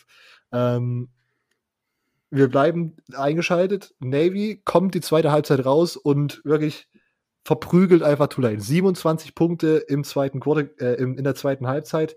Gewinnen einfach dieses Spiel. Das ist das größte Comeback in äh, Navy School History. Also absolut crazy, wie die Defense einfach danach komplett aufgegeben hat, weil es war, muss man ganz ehrlich sagen, bei der Triple Option war es nicht unerwartet, was da in der zweiten Halbzeit auf sie zukommt. Äh, auch wenn tatsächlich, glaube ich, irgendwie fünf oder sogar fast zehn Pässe angebracht wurden. Also Navy, good job da beim, also dieses, diese Leistung aus der ersten Halbzeit komplett umzudrehen und dann den Comeback-Sieg da tatsächlich noch in regulärer Spielzeit zu holen. Ähm, ja, Navy, ich meine, ich bin trotzdem kein großer Navy-Fan dieses Jahr. Die, ja, das weiß Tulane, aber Tulane auch, die haben letztes Jahr irgendwie Schulrekord 450 Offensive äh, Yards pro Spiel gemacht und dieses Jahr irgendwie in den ersten beiden Spielen im Durchschnitt, glaube ich, irgendwie 200. Also Tulane, yikes. Ich dachte, ich kann mir da schöne Uniforms anschauen, die waren dann auch nicht so gut. Also, ich weiß nicht, Tulane ist bei mir dieses Jahr auch Abstand nehmen, weil das frustriert mich einfach nur. Schlechter Fu Football frustriert mich. Ähm, ja, Emo, Spiel Nummer 3. Hab kein Spiel Nummer 3. Alles klar. Dann Silvio, Spiel Nummer 3. Ich habe auch kein Spiel Nummer 3. Okay, dann ich habe nur drei Spiele. Ja. Äh, ja, es ist halt, ist, man muss, man muss erstmal noch in den Rhythmus reinkommen. Ne? Man hat ja, man, man ist ja froh, dass man irgendwie Spiele hat, aber ein bisschen Genau. so, das Leben ist doch da. naja. Ich habe jetzt zumindest ein kleines bisschen mal, mal einen, einen Sneak Peek reingenommen. Ich kann, kann noch mal erwähnen, das habt ihr bestimmt letzte Woche schon mal angesprochen, dass äh, die geilen Haarfrisuren bei Coastal Carolina, aber da muss ich noch mal ein bisschen drüber reden, wie geil die sind. Und dann möchte ich äh, Colton Korn hervorheben, ähm, den Player Development Dude von denen inzwischen, also auch sehr wichtig. Äh, ich glaube, Player Personal macht er inzwischen sogar. Äh, also ganz wichtige Person im Recruiting, der kleine Bruder von Willie Korn, dem Offensive Coordinator von äh, Coastal Carolina. Angeblich, äh, laut äh, Instagram DMs, ist er mit einer der Anstifter für den coolen Fokuhila-Haarschnitt. Oh. Und äh, absolut schlaue Recruiting-Moves macht er. Er postet gerne auf seinem privaten Account einen Haufen Memes. Das, äh, der Smart Move, was ich allen Recruiting-Koordinatoren immer sage. Macht doch einfach mal ein paar Memes. Passt euch mal den jungen Menschen an. Tim, hörst du zu? ähm, Habe ich Tim schon im Privatgespräch übrigens gesagt. okay. Soll mal, Memes sind die soll, mit, Lösung. soll mit Memes. Er fand es komisch. Ja. Okay. Aber it works, it works. Coastal Carolina dieses Jahr. Die sind einfach. Die haben Spaß. Man merkt das richtig. Mhm. Immer, was ich da so von den Insider mitbekomme. Auch dieses, das letzte Spiel war auch absolut weird in diesem komischen Korallblau auf ihrem korallblauen, äh, korallgrünen Feld. Es war, also. Ey, das Stadion ist ja, äh, aber ich muss sagen, das Stadion ist ja mal mega hammergeil, immer noch dafür, dass es direkt am Meer, ne? Es ist Ja. Ball at the Beach, das, das hat schon einen Grund. Ball at the Beach. Okay, dann gehe ich noch durch meine Spiele, die ich noch dieses Wochenende gesehen habe. Wie gesagt, Semesterferien, mein Praktikum ist vorbei, ich habe Zeit. Ich habe auch direkt erste Nachtschicht des Jahres gemacht, schön bis 5 Uhr Miami, das Miami-Spiel. Also, ich war dabei. Ähm, UCF gegen Georgia Tech war mein drittes Spiel, was ich mir angeschaut habe. 49 zu 21 stand am Ende für UCF. Und nach dieser frustrierenden Navy-Offense war UCF wirklich eine willkommene Ausgleich, weil die spielen wirklich viel Spread, einfach super hohes Tempo. Ich glaube, das ist einfach schon fast eine No-Huddle-Offense, die sie da die ganze Zeit durchgehen. Ähm, und außer im dritten Quarter war das wirklich auch eine ganz, ganz gute Performance von UCF. Ähm, hatten äh, zwei 21-Punkte-Quarter. Äh, ja, und Dylan Gabriel ist eine absoluter, also der spielt so smooth, das ist unglaublich. Der hat auch dieses Jahr mit Otis Anderson, einem Running Back Receiver und den Receivern Arden Williams, Jalen Robertson und Trey Nixon super Waffen. Äh, eine der besten Offensiven der AAC. Ähm, bei Georgia Tech wurde dann vor dem Spiel bekannt gegeben, dass Jordan Mason, der Running Back, der mir letzte äh, Woche gegen äh, Florida State ganz gut gefallen hat, ausfällt. Ähm, dafür kam dann Freshman Running Back Jameer Gibbs rein, der ein absolutes, sehr- ein absolut sensationales Debüt gegeben hat. 16 Rushes, 75 Yards, ein Touchdown und vier Receptions, 60 Reception Yards und ein Receiving Touchdown. Also der ist komplett abgegangen. Ähm, Jeff Sims hat mir wieder gut gefallen, aber wieder mit ein paar Fuck- Fuck-Ups. Ich glaube, direkt im ersten Drive hat er wieder in der Red Zone gefumbled, was natürlich kein guter Start für Georgia Tech ist. Und ich bleibe bei meinem Take, Georgia Tech ist dieses Jahr nicht das schlechteste Team in der ACC. Und ich bin immer noch überrascht, wie, auf welchem hohen äh, ja, Entwicklungslevel Georgia Tech nach einem, äh, ja, unter dem neuen Headcoach ist. Ähm, bin sehr gespannt, was sie dieses Jahr noch reißen können. Vor allen Dingen, wenn Jeff Sims langsam so in Rhythmus kommt und so ein paar Spiele auf dem Buckel hat. Ich glaube, der wird ein sehr, sehr guter Quarterback. Ähm, UC, also ich über andere Themen, die UCF Quarterbacks behaupten, werden wir nachher noch ein bisschen quatschen, aber also Man kann, man kann übrigens bei Georgia Tech noch anmerken, Sylvain Yondoyen aus äh, Belgien hat ein sehr gutes Spiel gemacht. So nämlich. Ähm, ja, das war mein Take zu UCF. Georgia Tech war sehr ent- entertaining. UCF Offense kann ich nur eben empfehlen. Dann Louisville, Miami, das erste Nachtspiel, für das ich bis fucking 5 Uhr aufgeblieben bin. Miami ist sehr, sehr nah am Backsein dran, sag ich mal. Also, die zeigen gegen eine Louisville Defense, die anfangs okay aussah, oder von der ich eigentlich ausgegangen bin, dass sie dieses Jahr ganz okay ist, äh, zeigen sie, dass sie auf jeden Fall das Passing Game auch können. Red Lashley, der Offensive Coordinator, der dies, zu dieser Saison gekommen ist, hat absolut phänomenale, phänomenalen, äh, ja, ein absolut phänomenales Game dort gecallt. Derrick King auch mit ein paar Mega-Würfen, Louisville's Defense. Ja, in der ersten Halbzeit ganz komische Sache, dass sie da lange nur mit drei äh, ja, Rushern gespielt haben und dann halt mit, lass mich lügen, acht Leuten sozusagen im, in die Passverteidigung gegangen sind, aber dann trotzdem bei jedem fucking Throw irgendwie sieben Yards aufgegeben haben. Und da denke ich mir, okay, da muss man, glaube ich, nochmal irgendwie drüber nachdenken und nochmal nach Effizienz nachdenken, wenn man drei Leute rusht und man dann mehr Leute im Backfield hat, aber trotzdem halt jedes Mal fucking fuck- First Down im Grunde aufgibt. Also sehr, sehr weirde Sache. In der zweiten Halbzeit waren sie dann auch einfach komplett auseinandergenommen. Ich, da gibt es mittlerweile schon Memes, wie offen der eine Receiver da einfach war. Äh, also die Defense Louisville mh, ist ein bisschen beängstigend. Das ist wirklich nicht schön anzusehen gewesen dann. Ähm, und sonst, Miamis Defense hat mir sehr, sehr gut gefallen. Ähm, Jalen Phillips, ein Number One Overall Player oder zumindest der Number One Defensive End aus der äh, Recruiting Class von Tate Martell. Ich weiß gerade gar nicht welches Jahr, 17, glaube ich.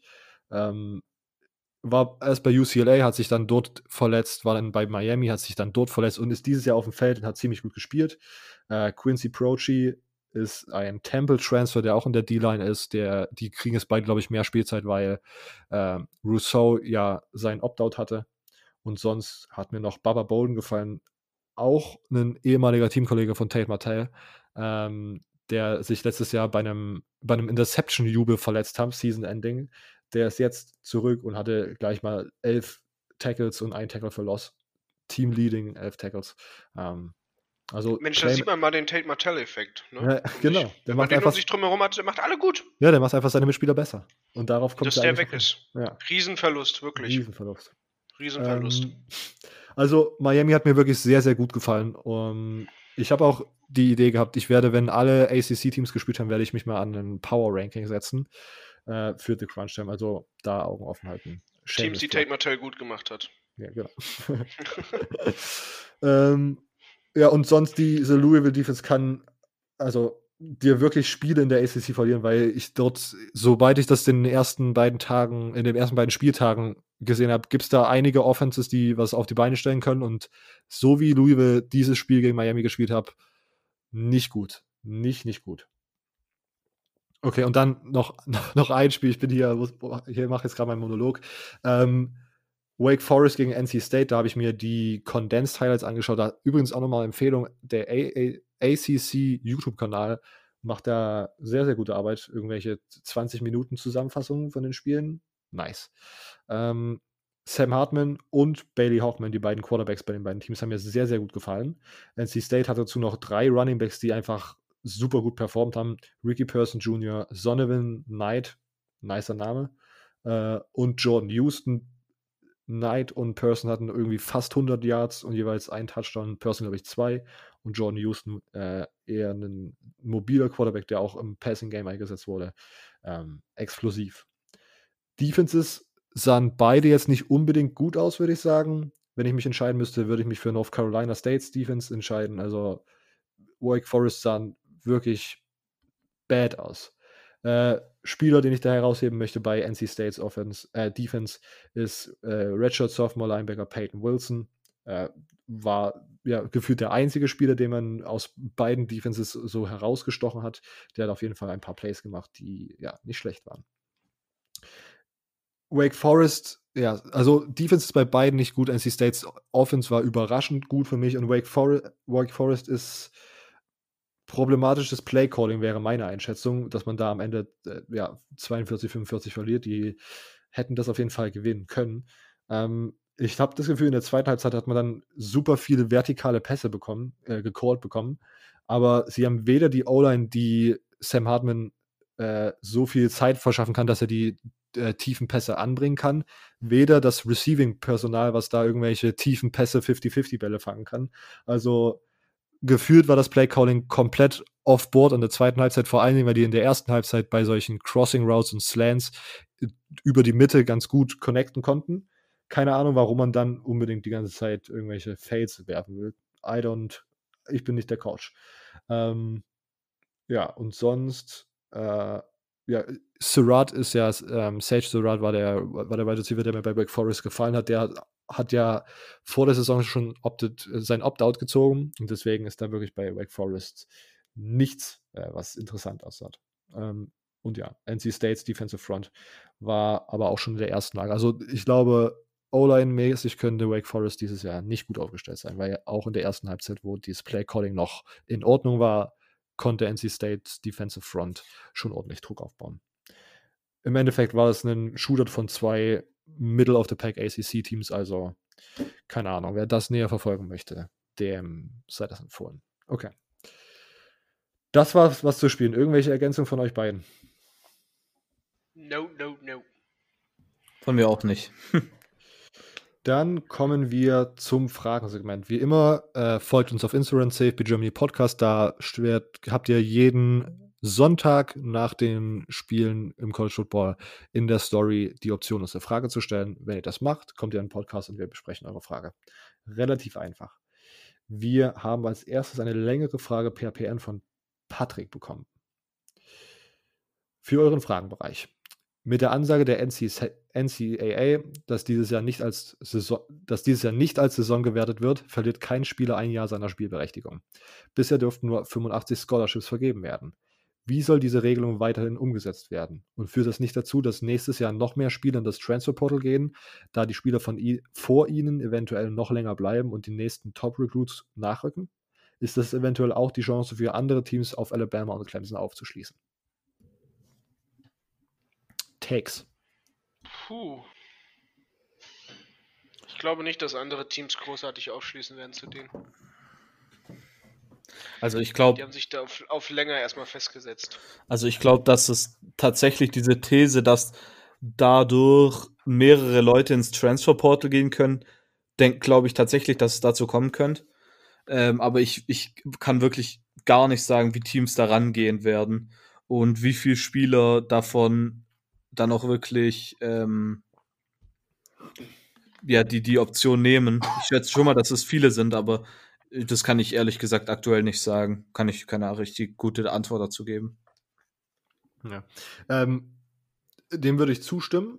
Auch wenn ich jetzt nicht so richtig weiß, würde ein Spieler aus einem Team, wo anscheinend so gute Recruits nachrücken, dass er nach hinten ins Death Chart äh, fallen würde, würde der dann zu einem anderen elitären Team transfern, wo dasselbe Szenario ist. Also ja.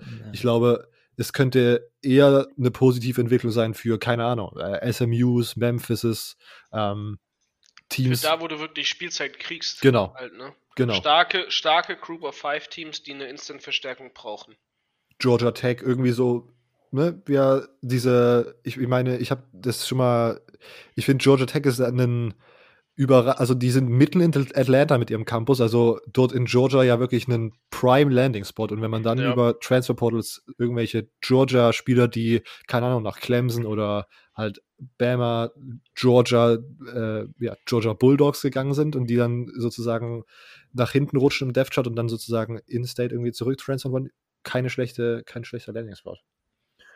Georgia Tech ist auf jeden Fall im Kommen, wo wir ja. da gerade dabei sind. Ja. Ähm, und ja, also das sehe ich auf jeden Fall auch so. Und dann muss ich ganz ehrlich sagen, dass mit diesen, ich habe überlegt, ist diese 85 Scholarship-Regelung eine Regelung, die man, die die NCAA theoretisch irgendwie ändern könnte, dass es mehr Scholarships gibt. Und ich hätte die These aufgestellt, das hört sich jetzt gerade nicht so an, als ob das so in übelst in Stein gemeißelt ist. Auf der anderen Seite kann ich mir aber auch vorstellen, dass sozusagen kleinere Teams da, dass sie da irgendwie alle einig sein müssen und kleinere Teams dann nicht gewollt sind, sozusagen mehr Scholarships irgendwie ja. bereitzustellen, weil das ja für die auch ein Kostenaufwand ist. Ich glaube nicht, dass das finanzielle Interesse gegeben ist, weitere Scholarships aufzurücken. Selbst ein Scholarship mehr ist ja schon ein fast, fast gefühlt Millionenverlust, so ein bisschen nach dem Motto. Also du hast ja wirklich, du hast ja wirklich bei manchen Teams, wo dann so ein Scholarship einfach über die vier, fünf Jahre 300.000 wert sein kann oder noch mehr, ähm, mit allen drumherum, was so dazukommt. Und dementsprechend kann ich mir vor allem halt aufgrund dieser kleinen Teams und aufgrund der irgendwo weiter behalten werden müssenden Fairness-Balance äh, nicht vorstellen, dass so ein Team wie ein UTEP oder ein Georgia State oder so sagt, okay, Leute, Mensch, machen wir mal 90 Scholarships. Ballern mal raus. Ja. Wir haben's ja haben so wir ja mal. Haben ja. wir ja mal. So, ne, so, so New Mexico, der New Mexico State, die sagen direkt, was wollt ihr denn eigentlich? So, die haben ja schon wegen der Finanzsituation direkt die Saison abgesagt, weil sie wussten, dass das nicht lukrativ ist. Ja, okay. Äh, Patrick, vielen Dank für die Frage. Nächste Frage von Denko-SIK. UCF oder Miami? Welches Team hat euch bis jetzt am besten, äh, am meisten überzeugt? Ja, nach, nach Roberts Analyse äh, springe ich jetzt zu Miami. Na, also ich würde sowieso, sowieso sagen, bisher Miami ist auf jeden Fall sehr positiv auffallend. Ähm, ansonsten auch auffallend, ne, Tate Martell, wenn man, wenn man das mal aus footballerischer Perspektive sieht, dann kann man sagen, ja gut, schön, dass er weg ist, bringt nur Unruhe ins Team. ähm, wenn man es jetzt natürlich äh, äh, versucht, äh, neutral zu betrachten, meine ich. Ähm, ja, also ich glaube, Miami bisher doch positiver aufgefallen. Da habe ich äh, einfach bisher weniger erwartet, warum auch immer. Okay, Silvio, selbe Frage an dich. Wen äh, fandest du bis jetzt überzeugend, der UCF oder Miami? Oh, schwierig. Äh, ich fand, ich bin tatsächlich ein bisschen überrascht, wie es Miami bis jetzt gemacht hat. Ähm, ja, sehr solide gegen Louisville, äh, einen geranktes Team geschlagen, gegen UAB relativ solide auch gewesen. Von daher würde ich mit Miami gehen. Ich meine, Miami ist jetzt auch auf Platz 12 mittlerweile. Ja. Ähm, natürlich doof, dass wir es wieder so eintönig antworten, aber ich würde auch mit Miami gehen, vor allen Dingen, weil sie jetzt schon zwei Spiele haben, im Gegensatz zu UCF, die jetzt erst nur ein Spiel hatten. Ähm, aber was sie dieses Jahr defensiv anstellen können und wie die Offense gerade aussieht, das sieht ziemlich, ziemlich rund im Gesamtpaket aus. Deswegen Miami gefällt mir ziemlich, ziemlich gut und das ist äh, concerning, würde ich sagen. und dann auch nochmal eine Frage von Denko-SIK. Äh, sitzt der Louisville DC äh, Brian Brown äh, nach der Niederlage gegen Miami auf dem Hot Seat? Ähm, ich würde mal hier die Antwort als erster übernehmen, weil ich das Spiel gesehen habe. Ähm, also, er müsste es theoretisch, er müsste auf dem Hotseat sitzen, nach dem, was er da zusammen, nach dem, was da passiert ist bei diesem Spiel. Aber ob man jetzt sozusagen ein DC sofort nach einer schlechten Performance oder anderthalb schlechten Performances gegen Western Kentucky auch noch feuert in der Season, in der Corona-Season, wo vielleicht dann nochmal ein neues System kommen würde, keine Ahnung. Also mal schauen, aber wie gesagt, ich, die Louisville Defense sieht so aus, als ob sie einem Spiele in der ACC verlieren könnte. Und das sollte für Louisville alarmierend sein, weil Louisville dieses Jahr in der Offensiv so aussieht, als ob sie Spiele gewinnen könnten. Und wenn das beides gegeneinander steht, hey, das wird interessant. Wie das. Und jetzt äh, ist ja, glaube ich, das nächste Spiel Pitt da kommen wir nachher nochmal drauf zu. Und Pitt hat auch schon gezeigt, dass sie theoretisch ganz gut offensiv aufgestellt sind. Also vielleicht das nächste Shootout. Äh, Denke-SEK, vielen Dank für deine Fragen. Äh, Nochmal an alle anderen, wenn ihr Fragen stellen möchtet, wenn ihr uns Fragen stellen möchtet, ist es die einfachste Variante, uns bei Instagram zu folgen, CFB Germany Podcast. Da ist jeden Sonntag in der Story ein Button, wo ihr eure Fragen eintippen könnt. Wenn ihr uns die Frage stellt, kommt ihr in den Podcast. Ganz einfach. Ähm, vielen Dank an die Instagram Guys. Und jetzt haben wir diese Woche auch nach einem Tweet rausgesendet, der nach Fragen gefragt hat. Äh, und wir haben noch zwei Antworten bekommen. Äh, als erstes würde Silvio gerne nochmal über die DraftKings-Liga reden. Äh, komm, ich will es ja nicht antun. Okay. Ähm, da nochmal an alle, die sich jetzt überlegt haben, dass sie da doch mitmachen bei unserer Daily Fan, doch mitmachen möchten bei unserer Daily Fantasy Liga, einfach nochmal in die Episodenbeschreibung schauen. Da habe ich das nochmal verlinkt. Ihr könnt immer noch dazu treten. Das ist nicht wie bei der normalen Fantasy Liga irgendwie festgeregelt. Da kann man auch währenddessen auch noch dazu kommen.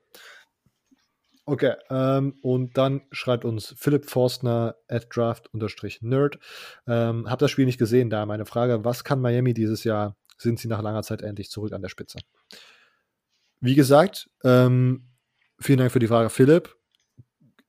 Sie sind, ich weiß nicht, was nah an der Spitze, wie man nah an der Spitze interpretieren soll. Nah an der nationalen Spitze wahrscheinlich nicht, weil sie meiner Meinung nach nicht an Clemson vorbeikommen.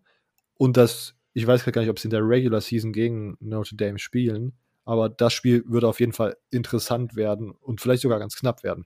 Kann das mir mal kurz checken, ob sie gegen Notre Dame spielen? Ich gucke es gerade. Perfekt. Ähm, und sonst, ja, wie gesagt, also Miami hat mich ziemlich überzeugt und ich bin also auf jeden Fall Anwärter auf den dritten Platz in der ACC. Sonst weitere Fragen von Lukas Werner. Sollte nee. sich die Big 12 in Big 2 umbenennen?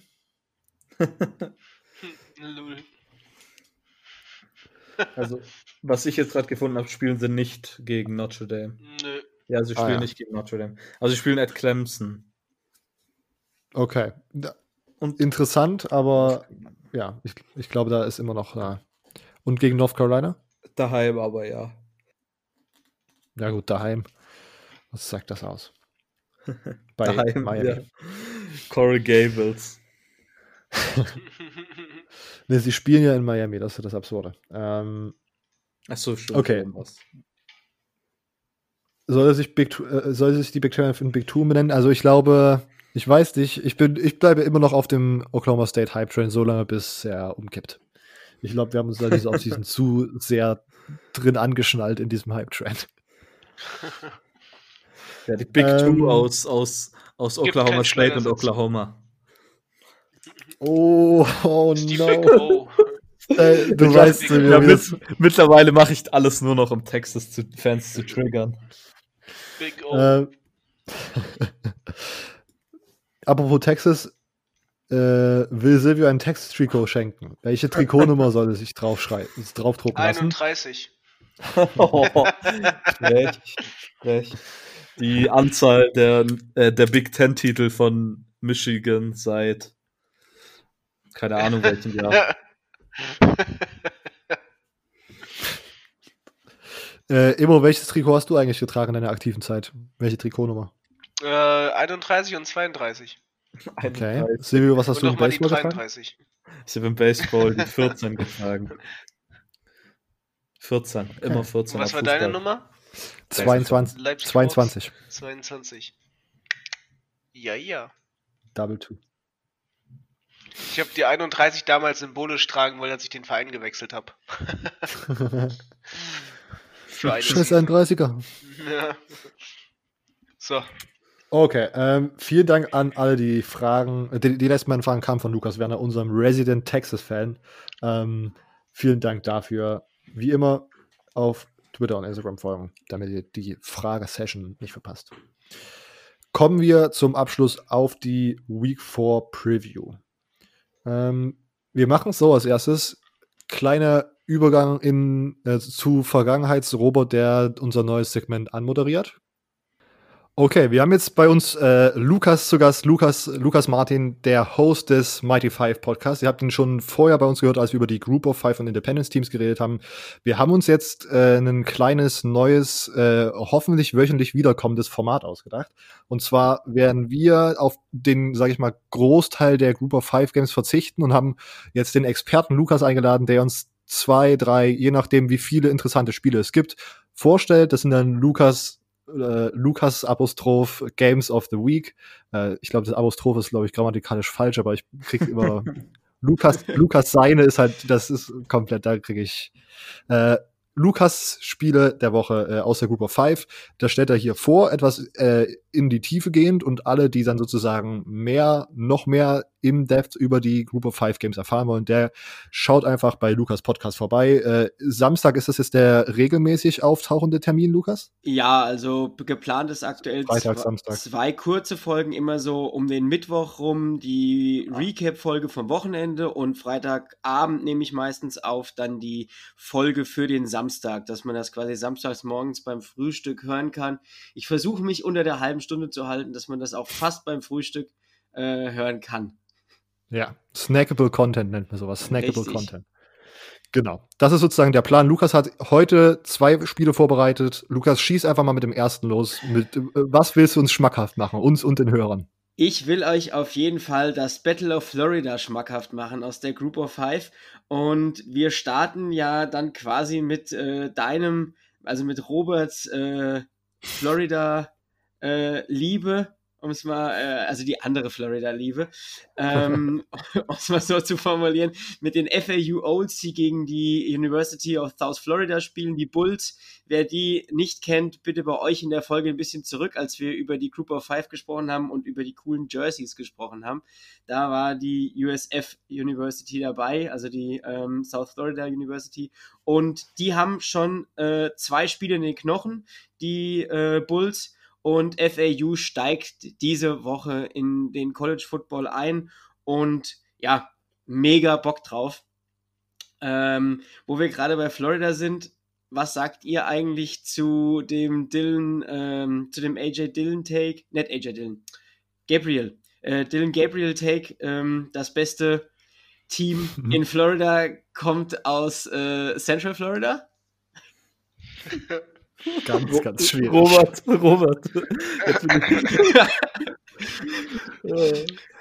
großer, Also großer Dylan Gabriel-Fan, aber ob es wirklich so ist, ah, na, mal überlegen. Ich habe ja. dieses Wochenende das UCF-Spiel gesehen und ich habe leichte Sympathien entwickelt und direkt kommt wieder der arrogante Quarterback mit seinen Scheuklappen vor den Augen und will mir erklären, dass sie dieses Jahr die National Championship gewinnen.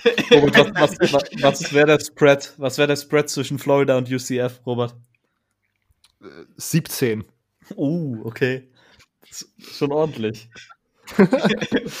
nee, das, ich musste, ich habe, ich habe, ich, ach, ich weiß gar nicht, wann ich es gesehen habe. Ich habe äh, ich habe das Spiel auch am Wochenende geguckt, aber die, die Interviews danach irgendwie am Sonntag gesehen und habe schon überlegt, wann ich es in meine Folge einbaue. Äh, aber das ist natürlich noch viel besser, wenn, wenn du dabei bist, Robert, das einzubauen. Gut, aber nicht lang schnacken. Ähm, wir wollen uns das erste Spiel anhören beziehungsweise mal kurz drüber schnacken. Und da würde ich aber sagen, fangen wir mit der Mannschaft an, die schon gespielt hat. Und das ist die University of South Florida. Die stehen aktuell 1 zu 1. Man hat im ersten Spiel gegen The Citadel noch gewinnen können und dann gab es im zweiten Spiel eine 52 zu 0 Klatsche von Notre Dame. Das war äh, ja nicht schön. Und ähm, wenn man sich nachher so ein bisschen die Zahlen auch anhört, weiß man auch, warum er da äh, so krass verloren hat. Also das war äh, nicht wirklich schön. Von daher, ja, schwieriges Spiel. Und das lag auch einfach ein bisschen an den, äh, an den Spielern. Man hat mit Jordan McLeod, um mal den ersten zu nennen, auf den man so ein bisschen schauen kann, seinen Starting Quarterback, der hat jetzt in äh, den Spielen, in beiden Spielen zusammen äh, 19 von 30 Pässen angebracht. Das Ganze für 132 Yards und ein Touchdown. Der kam dann auch noch aus dem ersten Spiel. Klar, wenn man gegen Notre Dame gar keinen anbringt, ja, war das einfach ein bisschen schwierig. Der ist dann auch gegen Notre Dame zwischenzeitlich gebencht worden. Da hat man dann äh, noch den Backup draufgepackt, aber wir reden jetzt erstmal noch über McLeod. Also der hat, ja, ja, im ersten Spiel waren es noch äh, 4,3 beziehungsweise im zweiten dann 4,6 Yards pro Pass an den Mann gebracht, aber das war einfach wenig und der längste Pass in beiden Spielen, um das zu verdeutlichen, dass man da vielleicht auch ein kleines Problem hat, war über 14 Yards und ja, einfach schwierig. Dazu hat er noch acht Attempts für 24 Yards ge äh, geschafft.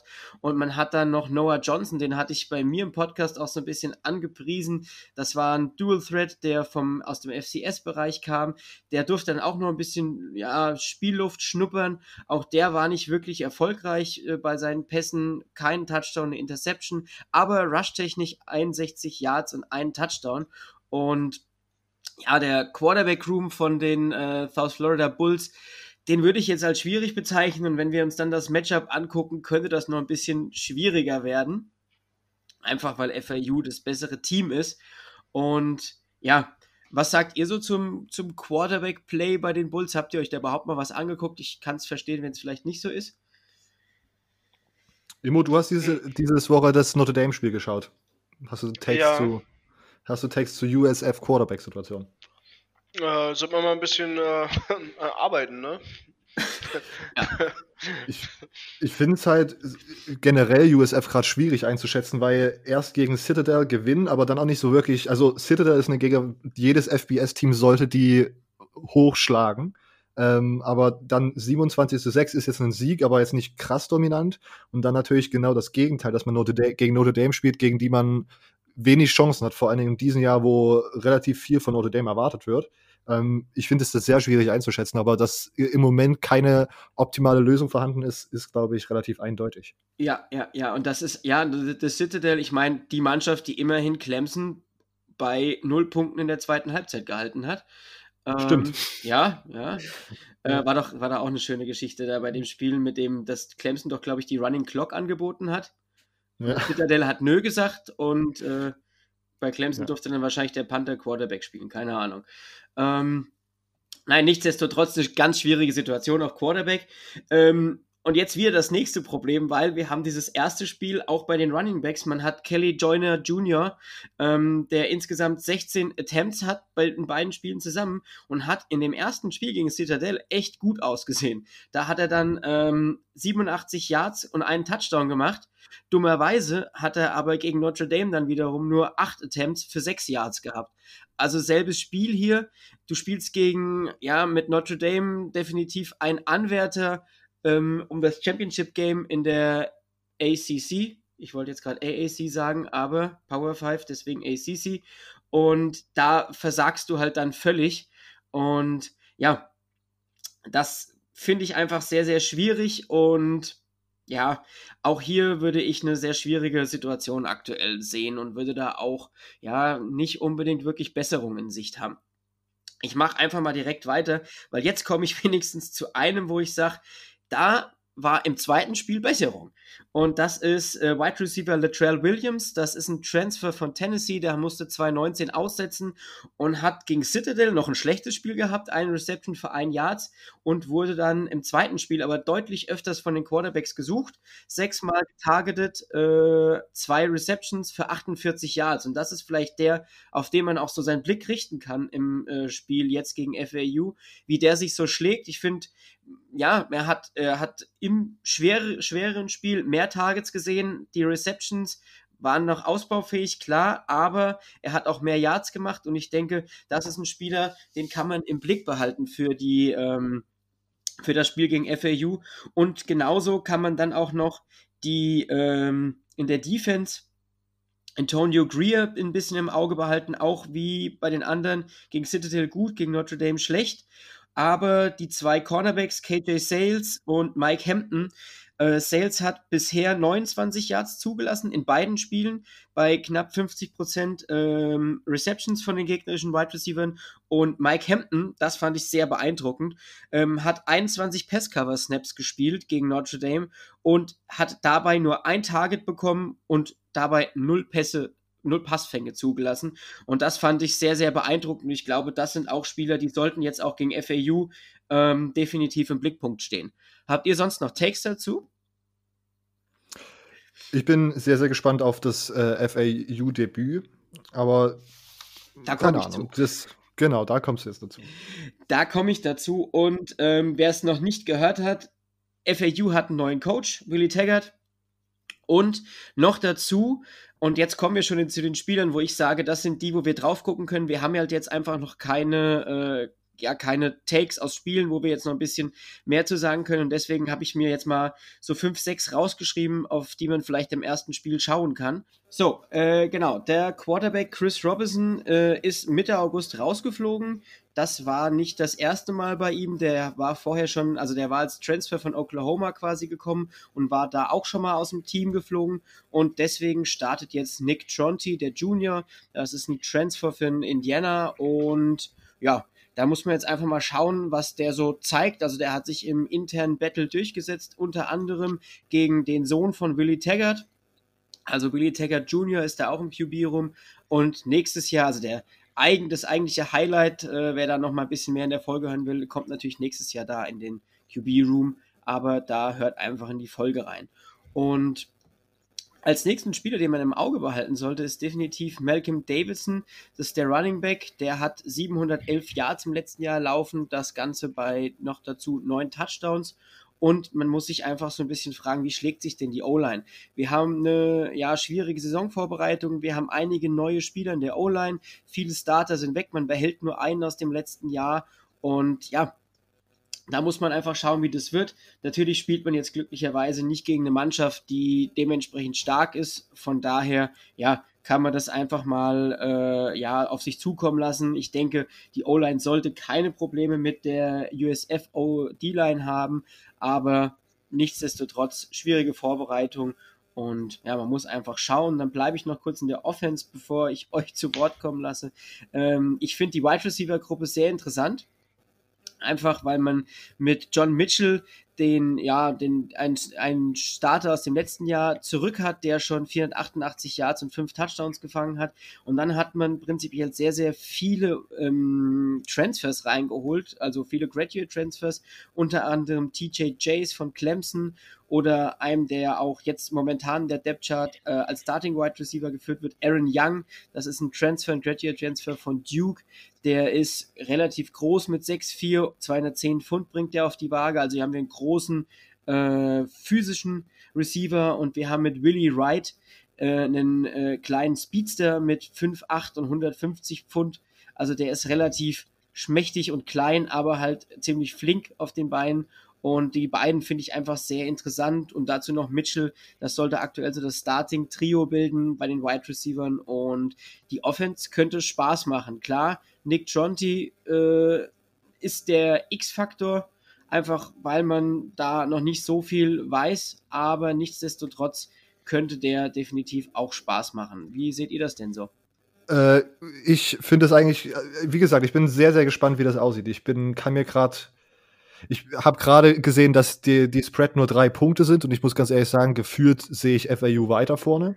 Äh, und habe da so ein bisschen das Gefühl, dass vielleicht da eine negative Überraschung auf mich kommt. Vielleicht habe ich da sozusagen, bin ich da verwöhnt von den letzten Saisons, die man sozusagen ganz gut überstehen konnte, auch wenn da das ein oder andere Talent sozusagen weggegangen ist oder Produktion weggebrochen ist vielleicht ist der Umbruch dann dieses Jahr doch krasser, als ich mir das gerade vorstelle.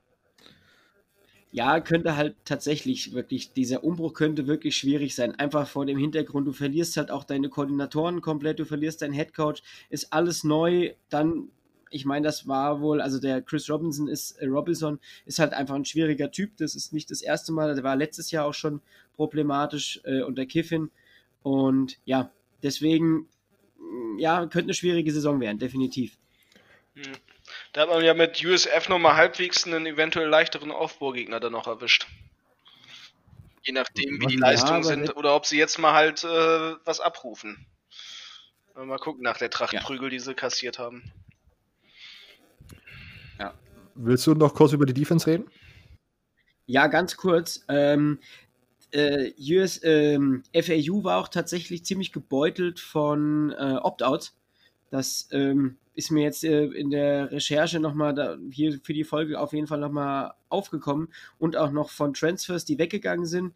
Und deswegen würde ich aktuell sagen, man sollte so zwei Spieler, also zwei Starter aus dem letzten Jahr noch im Blick haben. Und das ist Leighton McCarthy, der Outside Linebacker, das war der Sackleader im letzten Jahr. Der ist noch geblieben. Der sollte definitiv auch einer der Leader in der Defense sein. Und Sion Gilbert, der Strong Safety, der letztes Jahr 48 Tackles, zwei Interceptions und acht Pass Breakups hatte. Der sollte auch ein Anker für die Defense sein. Sonst ist da auch viel neu. Viele sind weg und ja, schwierig auch schon wieder die ganze Situation. Okay, wir bleiben gespannt. Das erste Saisonspiel für FAU unter neuem Coach Billy Taggart. Äh, das Florida-Debüt in der Group of Five, äußerst interessante Sache. Wir haben aber noch ein Spiel, du hast noch ein Spiel vorbereitet, was man schon so sagen kann, das kann auch nochmal für den, ja, vielleicht für den Gelegenheitszuschauer nochmal interessant sein, weil da wirklich zwei wirkliche äh, Top-Kandidaten äh, Top in der Group of Five aufeinandertreffen. Ja, definitiv. Und das ist Army versus Cincinnati, also die beste Recruiting Class eines Group of Five Teams gegen eine der Academies. Und hier treffen wirklich zwei coole Teams aufeinander. Ich habe auch richtig Spaß gehabt bei der Vorbereitung. Und wir fangen an mit Army und Army war bisher beeindruckend. Ähm, man hat mit 42 zu 0 in der ersten Woche gegen die Middle Tennessee State University äh, gewonnen und man hat gegen die University of Lafayette at Monroe äh, mit 37 zu 0 gewonnen. Also das war einfach, waren zwei beeindruckende Siege ähm, und nee, 37 zu 7, Entschuldigung, die haben einen Touchdown gemacht. Ähm, 37 zu 7 gewonnen, aber trotzdem, man hat äh, jeweils über 30 Punkte, sogar einmal über 40 Punkte gemacht und nur 7 Punkte zugelassen und das ist einfach bärenstark von Army. Und Army, ja, könnte definitiv dieses Jahr ein richtig unangenehmes Team werden und Wer sich ein bisschen mit College Football auskennt, weiß, dass die Academy Teams, also die äh, Army und Navy und die Air Force Teams, ja sowas Besonderes spielen in ihrer Offense. Und das, ja, möchte ich einfach mal mit einer Zahl ähm, belegen. Und Army hat bisher, sage und schreibe, ähm, Moment, 57 Yards Passing bei neun, äh, bei neun Passversuchen und drei, also drei Fängen und 779 Yards Rushing. Das, äh, der, der gewiefte Footballhörer weiß, das liegt daran, dass die die Triple, äh, die Triple Option, die Flexbone Offense spielen, aber es ist einfach ein unfassbar schwieriges Team. Teams können kaum dagegen trainieren und ja, man hat einfach unglaublich hohe Zahlen, was Rushing angeht. Also wir haben, äh, Army hat in den beiden Spielen zusammen 127 Rushing Attempts gehabt. Man hat drei Rusher bisher schon über 100 Yards. Dabei ist äh, Chris Anderson, der Quarterback, der Leading Rusher mit 149 Yards im Schnitt 4,8. Dabei hat er schon drei Touchdowns gemacht. Man hat mit Jacoby Buchanan ähm, den zweiteffektivsten Rusher mit 139 Yards, der hat auch schon zwei Touchdowns gemacht, mit Tyrell Robinson, den äh, dritten Rusher über 100 Yards mit 120 Yards. Ähm, bei 10 Attempts, also der hat äh, bei 12 Attempts, der hat einen Schnitt von 10 Yards pro Rush. Und dann noch den äh, Senior Running Back Saint McCoy, der äh, für 97 Yards gerusht hat und vier Touchdowns, also man hat auch schon neun äh, Rushing Touchdowns gemacht und das ist einfach nur unfassbar beeindruckend und das macht diese Offense einfach so schwer und so schwer auszurechnen und ja, ähm, die, wenn man sich die Spiele anguckt, die beiden anderen Unis hatten keine Chance. Also man hat auch einfach noch dazu eine überragende Defense. Man hat die Middle Tennessee State University bei 184 Yards im Gesamten gehalten. Also nicht nur eins von beiden, sondern man hat sie bei 109 Passing Yards gehalten und 75 Rushing Yards. Und man hat die University of Lafayette at Monroe bei 200 Yards gehalten. Die haben auch gerade mal 163 Yards über den Pass und dann nur noch 37 Yards über den Rush hinbekommen und man hat schon drei Interceptions gefangen und das ist tatsächlich einfach sehr, sehr beeindruckend und noch halt noch beeindruckender beziehungsweise noch schwieriger einfach für Gegner auszurechnen, weil man fast nicht mehr gegen diese Form der Offense spielt. Und ja, das wäre so mein Take zu Army. Man hat vielleicht gehört, ich bin da ein Fan von. Äh, das, was man da spielt, würde man gut und gerne als Oldschool Football bezeichnen. Äh, ich war selbst Fullback, von daher ist das genau das, was ich schön finde. Äh, die dicken, schweren Jungs auf dem Platz und ab dafür. Und du hast einen schönen Flinken, der hinterher rennt. Man hat es letztes Jahr bei Navy gesehen. Malcolm Perry ist jetzt bei den Miami Dolphins. Äh, die spielen auch die Triple Option äh, und die ja, Wishbone, Flexbone, wie man die auch immer nennt, Diamond. Und das ist geil. Es macht wirklich Spaß und wer da Bock hat, das zu gucken, wäre zu Army jetzt mein Take. Ich würde nochmal drei Namen in der Defense sagen. Das ist der Free Safety Cedric Cunningham, der schon 13 Tackles und einen Sack hat. Und dann noch äh, John Red Rettingen, ähm, der Linebacker, der 12 Tackles, anderthalb Sacks und eine Interception hat. Und Markel Broughton, den Strong Safety, der auch schon eine Interception und zwei Passes defended hat. Und das wäre mein Take zu Army, schon mal zu einer von den beiden Mannschaften. Jungs, denkt ihr, dass Army dieses Jahr das beste ähm, Ar Armee-Squad ist? US-Armee-Team. Ähm, sie haben auf jeden Fall Anrecht dazu, ja, mit, mit, mit äh, auf diesen Titel, Titel sich da vorzubereiten und äh, um ihn zu kämpfen. Okay, Silvio? Ich habe ehrlich gesagt keine Meinung dazu. Irgendwie kommt es mir so vor, als schüttelt es sich so jedes Jahr ein bisschen durch. Ähm, von daher glaube ich, ist da irgendwie alles möglich. Mal. Ja, jeder, jeder darf mal. Ja, gut, das ist bei Army halt, das, also bei den, bei den Academies ist das ja halt das Ding, die verlieren ja jedes Jahr äh, quasi ein Viertel ihrer Spieler. So vom, also wenn die Spieler einen Abschluss machen, gehen die ja. Und das, das, deswegen durchschüttelt das vielleicht doch immer so ein bisschen. Ich glaube, das ist die, die Schwierigkeit, die da ist. Ich muss ganz ehrlich sagen, ich habe das MTSU-Spiel geschaut, weil das halt am ersten Wochenende war und es dann noch weniger Optionen gab, was man sich anschauen konnte. Und mir ist aufgefallen, ich ich glaube, Silvio und ich, wir haben hier schon öfters gegen die Triple Option geschossen im Podcast, dass das uns jetzt nicht so super gut gefällt. Aber wenn sie gut gespielt wird und Army ist, glaube ich, ist meiner Meinung nach dieses Jahr die beste Academy und spielt das ziemlich, ziemlich gut. Also das, was gegen MTSU da war, das hat, das, also das hat selbst mir Spaß gemacht, der da eher, ich will jetzt nicht sagen, dass ich das verabscheue oder dass ich nur Air Raid oder so gut finde, aber der, der eher zu so einer moderneren, keine Ahnung, äh, Read Option doch schon Pass-Heavy Offense tendiere. Mir hat eine gut gespielte Triple Option in der Offense sehr, sehr gut gefallen. Und das ist, ich meine, wir, ihr habt es jetzt schon gehört, ähm, wie ich nachher noch mal über Navy abbrande, weil eine schlecht gespielte Triple Option ist dann vielleicht das Schlechteste, was ich mir, da bluten einfach meine Augen. Das, um das mal so zu sagen. Ja, Immo, du, du kennst dich doch damit aus. Letztes Jahr Michigan Army, das war doch relativ knapp. Also, wenn da mal eine gute Triple Option gespielt wird. Aber ich meine, äh, mit Michigan hat man ja eigentlich auch einen, einen, schlechten Gegner gehabt. Von daher, da kann auch jede, jede Offense gut aussehen. Genau, und Aha. Army letztes Jahr war ja nicht mal eine wirklich gute Triple Option. Das ja. Letztes Jahr war Navy das starke genau. Team, aber ich weiß gar nicht, wer es gesagt hat, aber es ist halt einfach, du trainierst halt nicht dagegen. Mhm. Und du, du, du wirst nie gegen die Triple Option im Training großartig was trainieren können, weil die Teams gar nicht die Spieler dafür haben. Ähm, liegt ja einfach auch an den Academies. Also ich will da auch noch eine eigene Folge bei mir im Podcast zu machen. Von daher, das ist einfach was Besonderes. Und von daher, ja, ich finde es geil. Yep. Also für, Army ist dieses Jahr eine Empfehlung. Und wenn man sich Triple Ops schon mal anschauen möchte, wie das erfolgreich aussieht, kann man gerne mal bei Army einschalten. Vielleicht sogar bei diesem Spiel. Ähm, Lukas, warum erzählst du uns nicht mal kurz was über den Gegner von Army?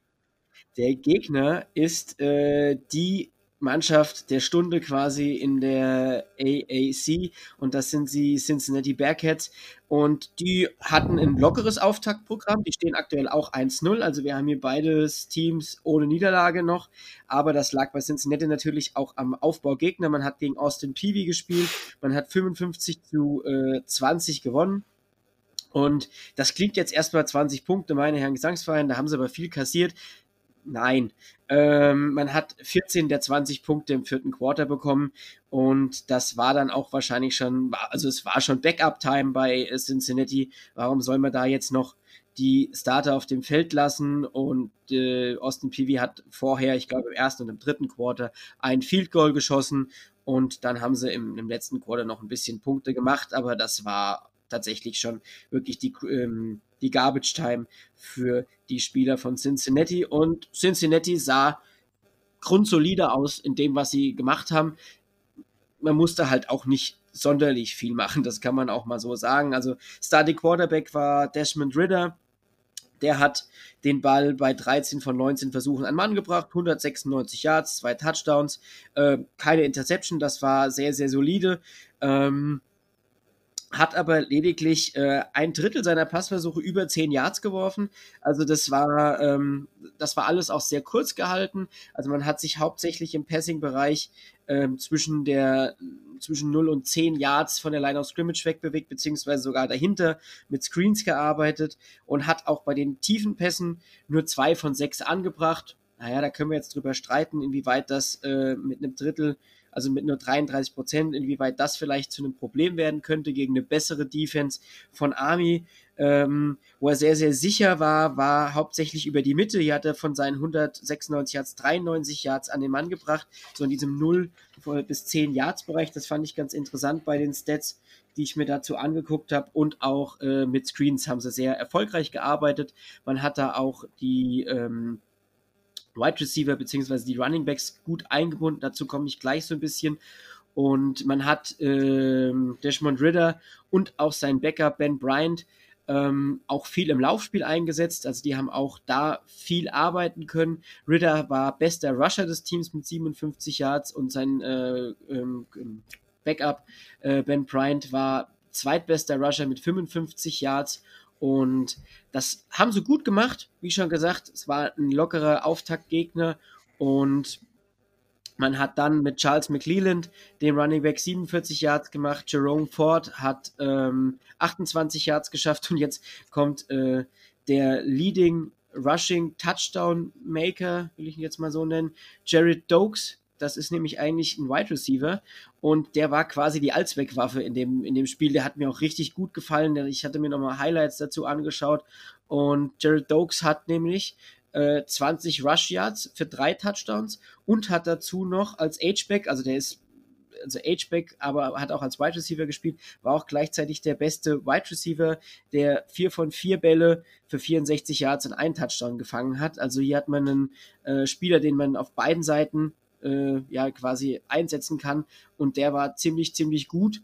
Und das haben sie auch sehr gut eingesetzt. Also diese ganzen Pässe zum H-Back, diese Swings, äh, die du da spielst, als, äh, als Offense, wo dann H-Back aus, der, aus dem Backfield heraus Bälle fängt und dann nochmal steil geht. Das merkt man einfach, dass, ja, dass das das Spiel von äh, Cincinnati war und dass das auch gut funktioniert hat gegen diese Defense von Austin Peavy. Man hat insgesamt 276 Yards Rushing gehabt, 249 Yards Passing, also man war auch im Rushing einfach mehr und das war, sah sehr, sehr solide aus. Und da hat man auch gut den Titan Josh Weil eingebunden. Der hat auch drei von drei Bällen gefangen für 61 Yards und einem Touchdown. Und die Offense hat mir Spaß gemacht, einfach. Klar, immer noch es ist nur gegen ein äh, FCS-Team, aber nichtsdestotrotz glaube ich, dass das äh, auch gegen äh, Army echt gut aussehen könnte. Da müssen sie zwar ein bisschen mehr leisten, aber das gerade einem Jared Dokes traue ich das wirklich zu. Okay, dann äh, noch einen kurzen Blick auf die Defense, bitte. Ja, ganz kurz, ähm, hier muss man natürlich schauen, was sind die Spieler, die gegen den Lauf äh, verteidigen können. Da würde ich jetzt die beiden Defensive Ends, Mikey Sanders und Elijah Powder, äh, Pounder reinwerfen. Die werden definitiv wichtig werden. Die waren auch im ersten Spiel schon gut. James Wiggins, der Safety, hatte vier Stops im ersten Spiel. Da sollte der auf jeden Fall wieder welche von haben. Und Linebacker Gerald White hatte äh, fünf Tackles, anderthalb Tackles for Loss. Auch hier gegen den Lauf ganz wichtige Spieler, gerade gegen eine Triple Option. Da sind auch die Defensive Ends gefragt. Wie lesen die das Spiel? Wie äh, kriegen die die Option äh, in den Griff? Und dann natürlich auch die zweite Reihe mit den Linebackern und mit den äh, Safeties, die vielleicht näher an die Box rücken bei dem Spiel, weil der Pass nicht ganz so die Gefahr ist, dass die auch gut im Tackling sind. Man hat auch wenig Miss-Tackles und ich denke, man hat zwar insgesamt 353 Yards zugelassen und hat auch sechs Miss-Tackles gehabt. Das muss weniger werden und hat vor allem über 200 Yards gegen den Lauf zugelassen. Und das könnte dann das Problem gegen Army werden. Alles klar. Ähm, vielen Dank dafür, Lukas. Jungs, irgendein Statement zu dem Spiel Cincinnati gegen Army? Tiefgreifende Analyse, ich glaube eigentlich nicht mehr so wirklich, was da noch dazu gepackt werden kann. Okay. Ähm, ich bin sehr, sehr gespannt auf das Spiel. Ich bin sehr, sehr gespannt, wie einer unserer, ich glaube, aller Gruber 5 Favoriten dieses Jahr gegen die Triple Option verteidigen kann. Ich bin sehr gespannt, wie Army, die vielleicht sogar dieses Jahr dann auch Hoffnung haben, als eine der besseren Group of Five Teams dazustehen, äh, diese, ja, gegen diese Defense agieren kann und ob die dem das so erfolgreich machen können wie gegen die Gegner, die sie bis jetzt hatten. Ähm, deswegen auch, also ich, ich bin sehr, sehr gehypt auf dieses Spiel. Ähm, auch wenn ich mit der zurückkommenden SEC nicht so richtig weiß, wie viel Aufmerksamkeit ich noch frei zur Verfügung habe und verteilen kann. Also keine Gewährleistung, aber die Condensed Highlights sind für mich auf jeden Fall sehr, sehr watchable wahrscheinlich. Okay, Lukas, vielen Dank, dass du da warst. Ja, gerne. Diese Episode kommt Mittwoch raus. Das heißt, diesen Mittwoch ist da auch bei dir schon was draußen? Äh, ich denke, ich nehme Mittwochabend auf okay. die Recap von meinen fünf Spielen, die ich letztes Wochenende in den Blick genommen habe. Perfekt. Das heißt, Group of Five Recap dann irgendwie Donnerstag, Freitag bei Lukas und Mighty Five Podcast und Samstag früh zum Frühstück schön 30 Minuten nochmal eine Zusammenfassung für die Spiele, die sonst in der Group of Five noch interessant sind. Ähm, den Mighty Five Podcast wie immer in der Episodenbeschreibung verlinkt in den Show Notes äh, und auf Twitter und sonst ihr hört ihn überall auf Spotify oder Apple Podcasts, wo auch immer ihr Podcasts hört. Lukas, vielen Dank, dass du da warst und dann würde ich sagen, hören wir uns nächste Woche wieder. Ja, bis nächste Woche. Tschüss. Und wir sind zurück. Äh, mit dieser Group of Five Preview, wie gesagt, der restlichen in Group of Five Spiele gibt es im äh, Mighty Five Podcast jeden Samstag früh da die Previews. Schauen wir auf die Big, äh, auf die Power Five Conferences, die dieses Wochenende, spiel äh, die dieses Wochenende spielen ähm, und fangen ähm, alphabetisch mit der ACC und Immo an. Ja. Welche Spiele findest du interessant, Immo, und was kannst du uns über die Spiele erzählen? Ja, eine Sache ähm, kann man gleich einmal vorweg mitnehmen, bevor wir das nochmal am Ende ganz ranhängen. Äh, wo wir gerade zur ACC kommen. Ich hatte ein Spiel, das fand ich sehr interessant, aber nur weil es im Fernsehen läuft.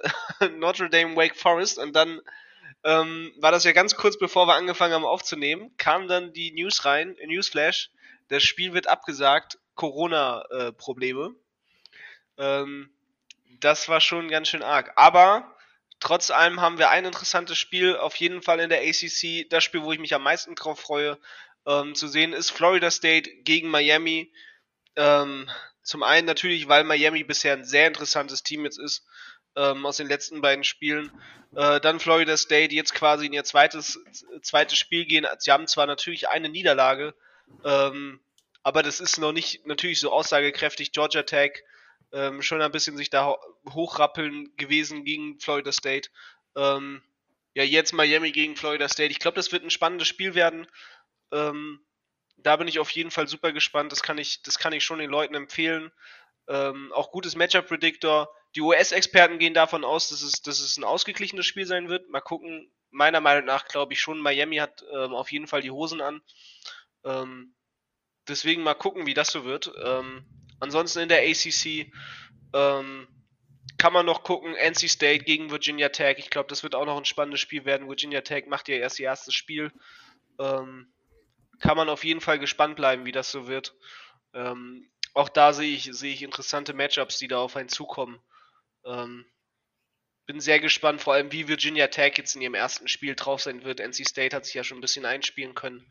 Ähm, dementsprechend wird das auf jeden Fall eine sehr interessante Sache werden. Okay, ja. das war's zur ACC? Das war's zur ACC für die kommende Woche. Dann kommen wir zur Big 12 mit Silvio. Okay, dadurch, dass die Episode jetzt ja schon relativ lang wird, will ich mich relativ kurz halten. Ein Spiel, was ich sehr, sehr interessant finde, ist Iowa State gegen TCU. Iowa State hat ja im ersten Spiel verloren und allgemein auch sehr enttäuscht. Und TCU, wenn ich mich recht entsinne, haben wir gesagt, dass TCU vielleicht eine der besten Offseason von allen Teams hatten. Der. Ich meine, man hat äh, den besten Running Back Recruit bekommen, dann hat man jetzt zuletzt nochmal mit Marcel Brooks, war es, glaube ich, ähm, einen guten Transfer bekommen und allgemein war, hat man da einige gute Spieler bekommen. Von daher bin ich sehr gespannt, ob Iowa State diesen, ja, für mich einen großen Test ähm, ja, bestehen kann und vielleicht wieder auf Spur kommen können. Der Spread liegt auch nur bei minus 2,5, also scheint ein durchaus knappes Spiel zu werden. Dann mein nächstes Spiel ist, was ich vorhin schon angeteasert habe, und zwar West Virginia gegen Oklahoma State. Oklahoma State sah nicht gut aus, aber und, und West Virginia ist jetzt auch kein Team, das man unterschätzen sollte. Ich weiß, West Virginia zählt nicht zu den besten Teams in der Big 12 letztes Jahr, äh, dieses Jahr und auch im letzten Jahr. Ähm, aber sie hatten ein sehr, sehr gutes erstes Saisonspiel gegen, gegen wen war das denn jetzt nochmal? Ich weiß nicht mehr, gegen ein Group of Five Team. So Lappenteam. Ja, aber die haben da auf jeden Fall gezeigt, dass sie durchaus Qualitäten haben können. Und dadurch, dass sich Oklahoma State beweisen muss, ja, bin ich einfach gespannt, wenn sie gewinnen, wie hoch sie gewinnen und wie weit sie ja wieder auf den Big 12 Titel kommen, was wir jetzt langsam natürlich hoffen mit unseren Prognosen. Deshalb ja, auf das Spiel bin ich sehr gespannt. Und dann in einem Spiel, dann spielt natürlich noch Texas gegen Texas Tech. Ich habe meine Prognose, meine private Prognose, die ich mir gesagt habe, ist, dass das äh, Over-Under mindestens bei 90 liegen muss. Ähm, es liegt aber nur bei 70. also definitiv das Overbetten. ähm, ja, ich meine, Alan Bowman, ja, ist beim letzten Spiel für 430 Yards geworfen und Sam Ellinger auch. Und ich, wir haben ja schon in der letzten Folge darüber geredet, Robert dass wir, dass wir gespannt sind, ob Sam Ellinger für über 500 Yards wirft.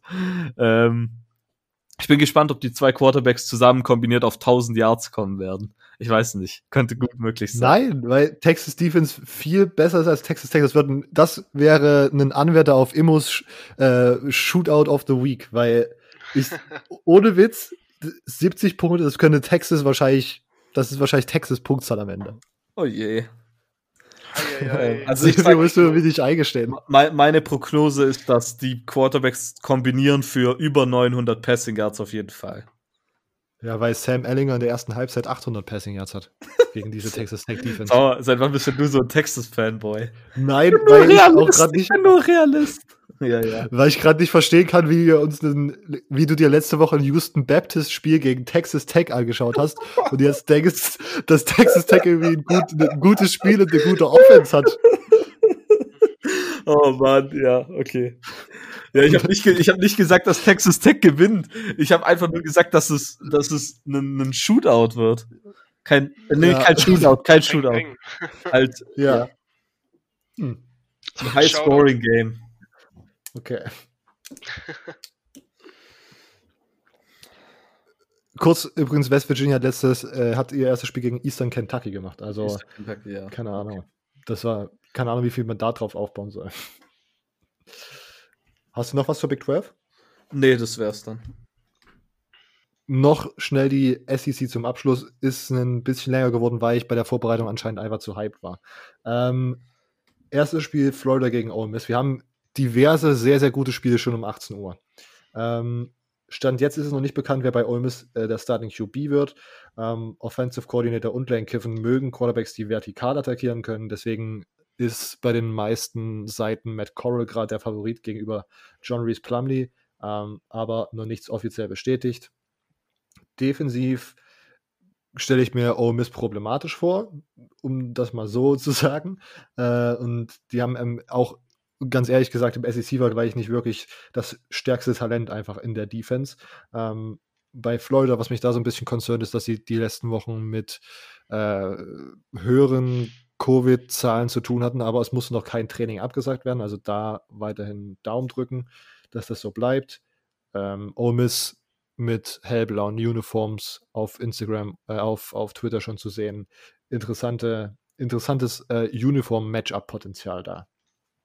Aber ich gehe von einem recht deutlichen Sieg von ähm, Florida aus. Kentucky gegen Auburn könnte vielleicht das spannendste, neutral gesehen spannendste Spiel um 18 Uhr in der SEC werden. Kentucky ist dieses Jahr in beiden Lines ziemlich stark und kann direkt im ersten Spiel zeigen, was in ihnen steckt. Denn äh, Auburn, ja, machbar und Kentucky ist ziemlich talentiert. Terry Wilson ist wieder gesund und wird für Kentucky wahrscheinlich der Starting Quarterback sein. Asim Rose auf Running Back hat letztes Jahr 800 Yards gemacht und äh, ja, ist, ist glaube ich, ein Spieler, der da den nächsten Schritt nach vorne machen sollte. Ähm, die meisten gehen davon aus, dass Kentucky dieses Jahr wieder viel laufen wird. Defensiv müssen sie vor allem in der D-Line was ersetzen. Ähm, trotzdem gehe ich davon aus, dass die Defense wieder eine der Stärken von Kentucky sein wird. Auburn hat die Waffen in der Offense mit Seth Williams auf Receiver und Bo Nix auf Quarterback. Der muss noch ein bisschen improven, aber Auburn ist auf jeden Fall ein sehr interessantes Team in der SEC West. Ähm, Sie müssen auch einiges in beiden Lines ersetzen. In der D-Line hat man mit Derek Brown und Marlon Davidson zwei Starter in die NFL verloren. Mal schauen, ob man das so ersetzen kann. Ich habe gesehen, die Spread ist gerade bei Auburn minus 8 und ich bin sehr, sehr, also der Kentucky plus 8 Pick, der lacht mich förmlich ins Gesicht. Lacht mir förmlich ins Gesicht. Ganz kurz, Mississippi State, LSU, vielleicht ähm, für mich, also ich finde es auf jeden Fall interessant, weil wir haben drüber geredet, bei LSU ist so gut wie jeder aus dem Championship-Game, äh, jeder aus dem Championship-Team weg, ähm, müssen so viel ersetzen. Dann kommt der Opt-out von Jamar Chase dazu. Ähm, ich bin sehr gespannt auf Miles Brennan. Man hört immer nur Gutes, aber kann man auf das Gute von Ed O vertrauen, wenn er über seine eigenen Spieler redet?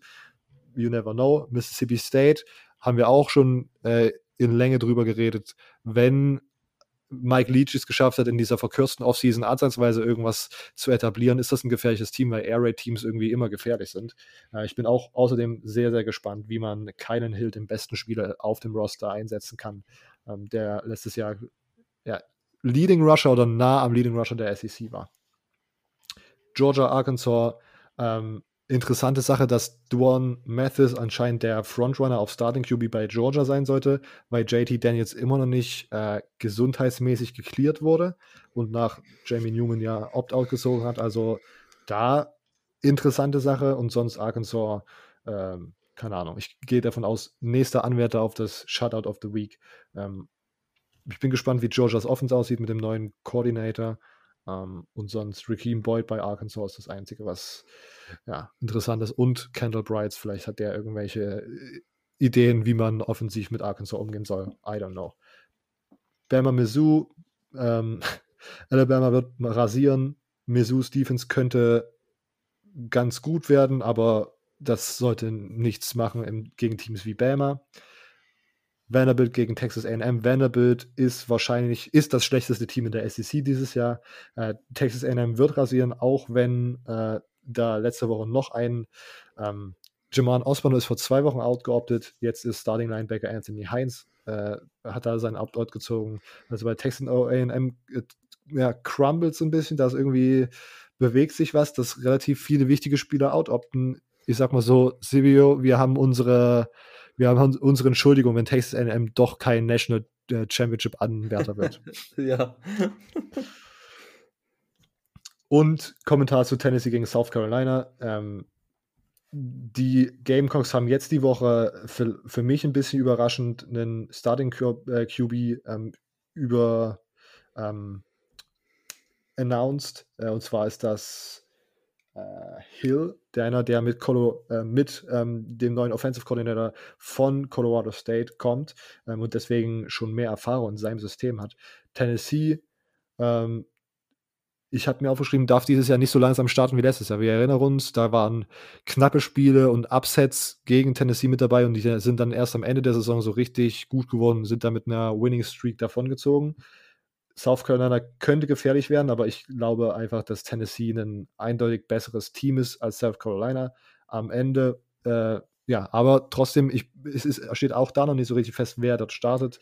Garantano mit der meisten Erfahrung, letztes Jahr dann durch Maurer und Shroud ersetzt. Jetzt kommt noch Harrison Bailey dazu als interessanter äh, High, äh, ja, High Four-Star Recruit, glaube ich. Ähm, es bleibt spannend. Einer der spannendsten Quarterback-Rooms in der SEC. Okay. Ich habe es ein bisschen über, ich habe wieder ein bisschen überzogen, weil ich einfach zu hyped auf die SEC war. Ähm, wir würden das jetzt an dieser Stelle abrappen. Yep, yep, yep.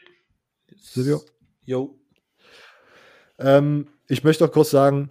Kansas State, Oklahoma, das ist das Shoutout der Woche. Ganz genau. Sehr gut.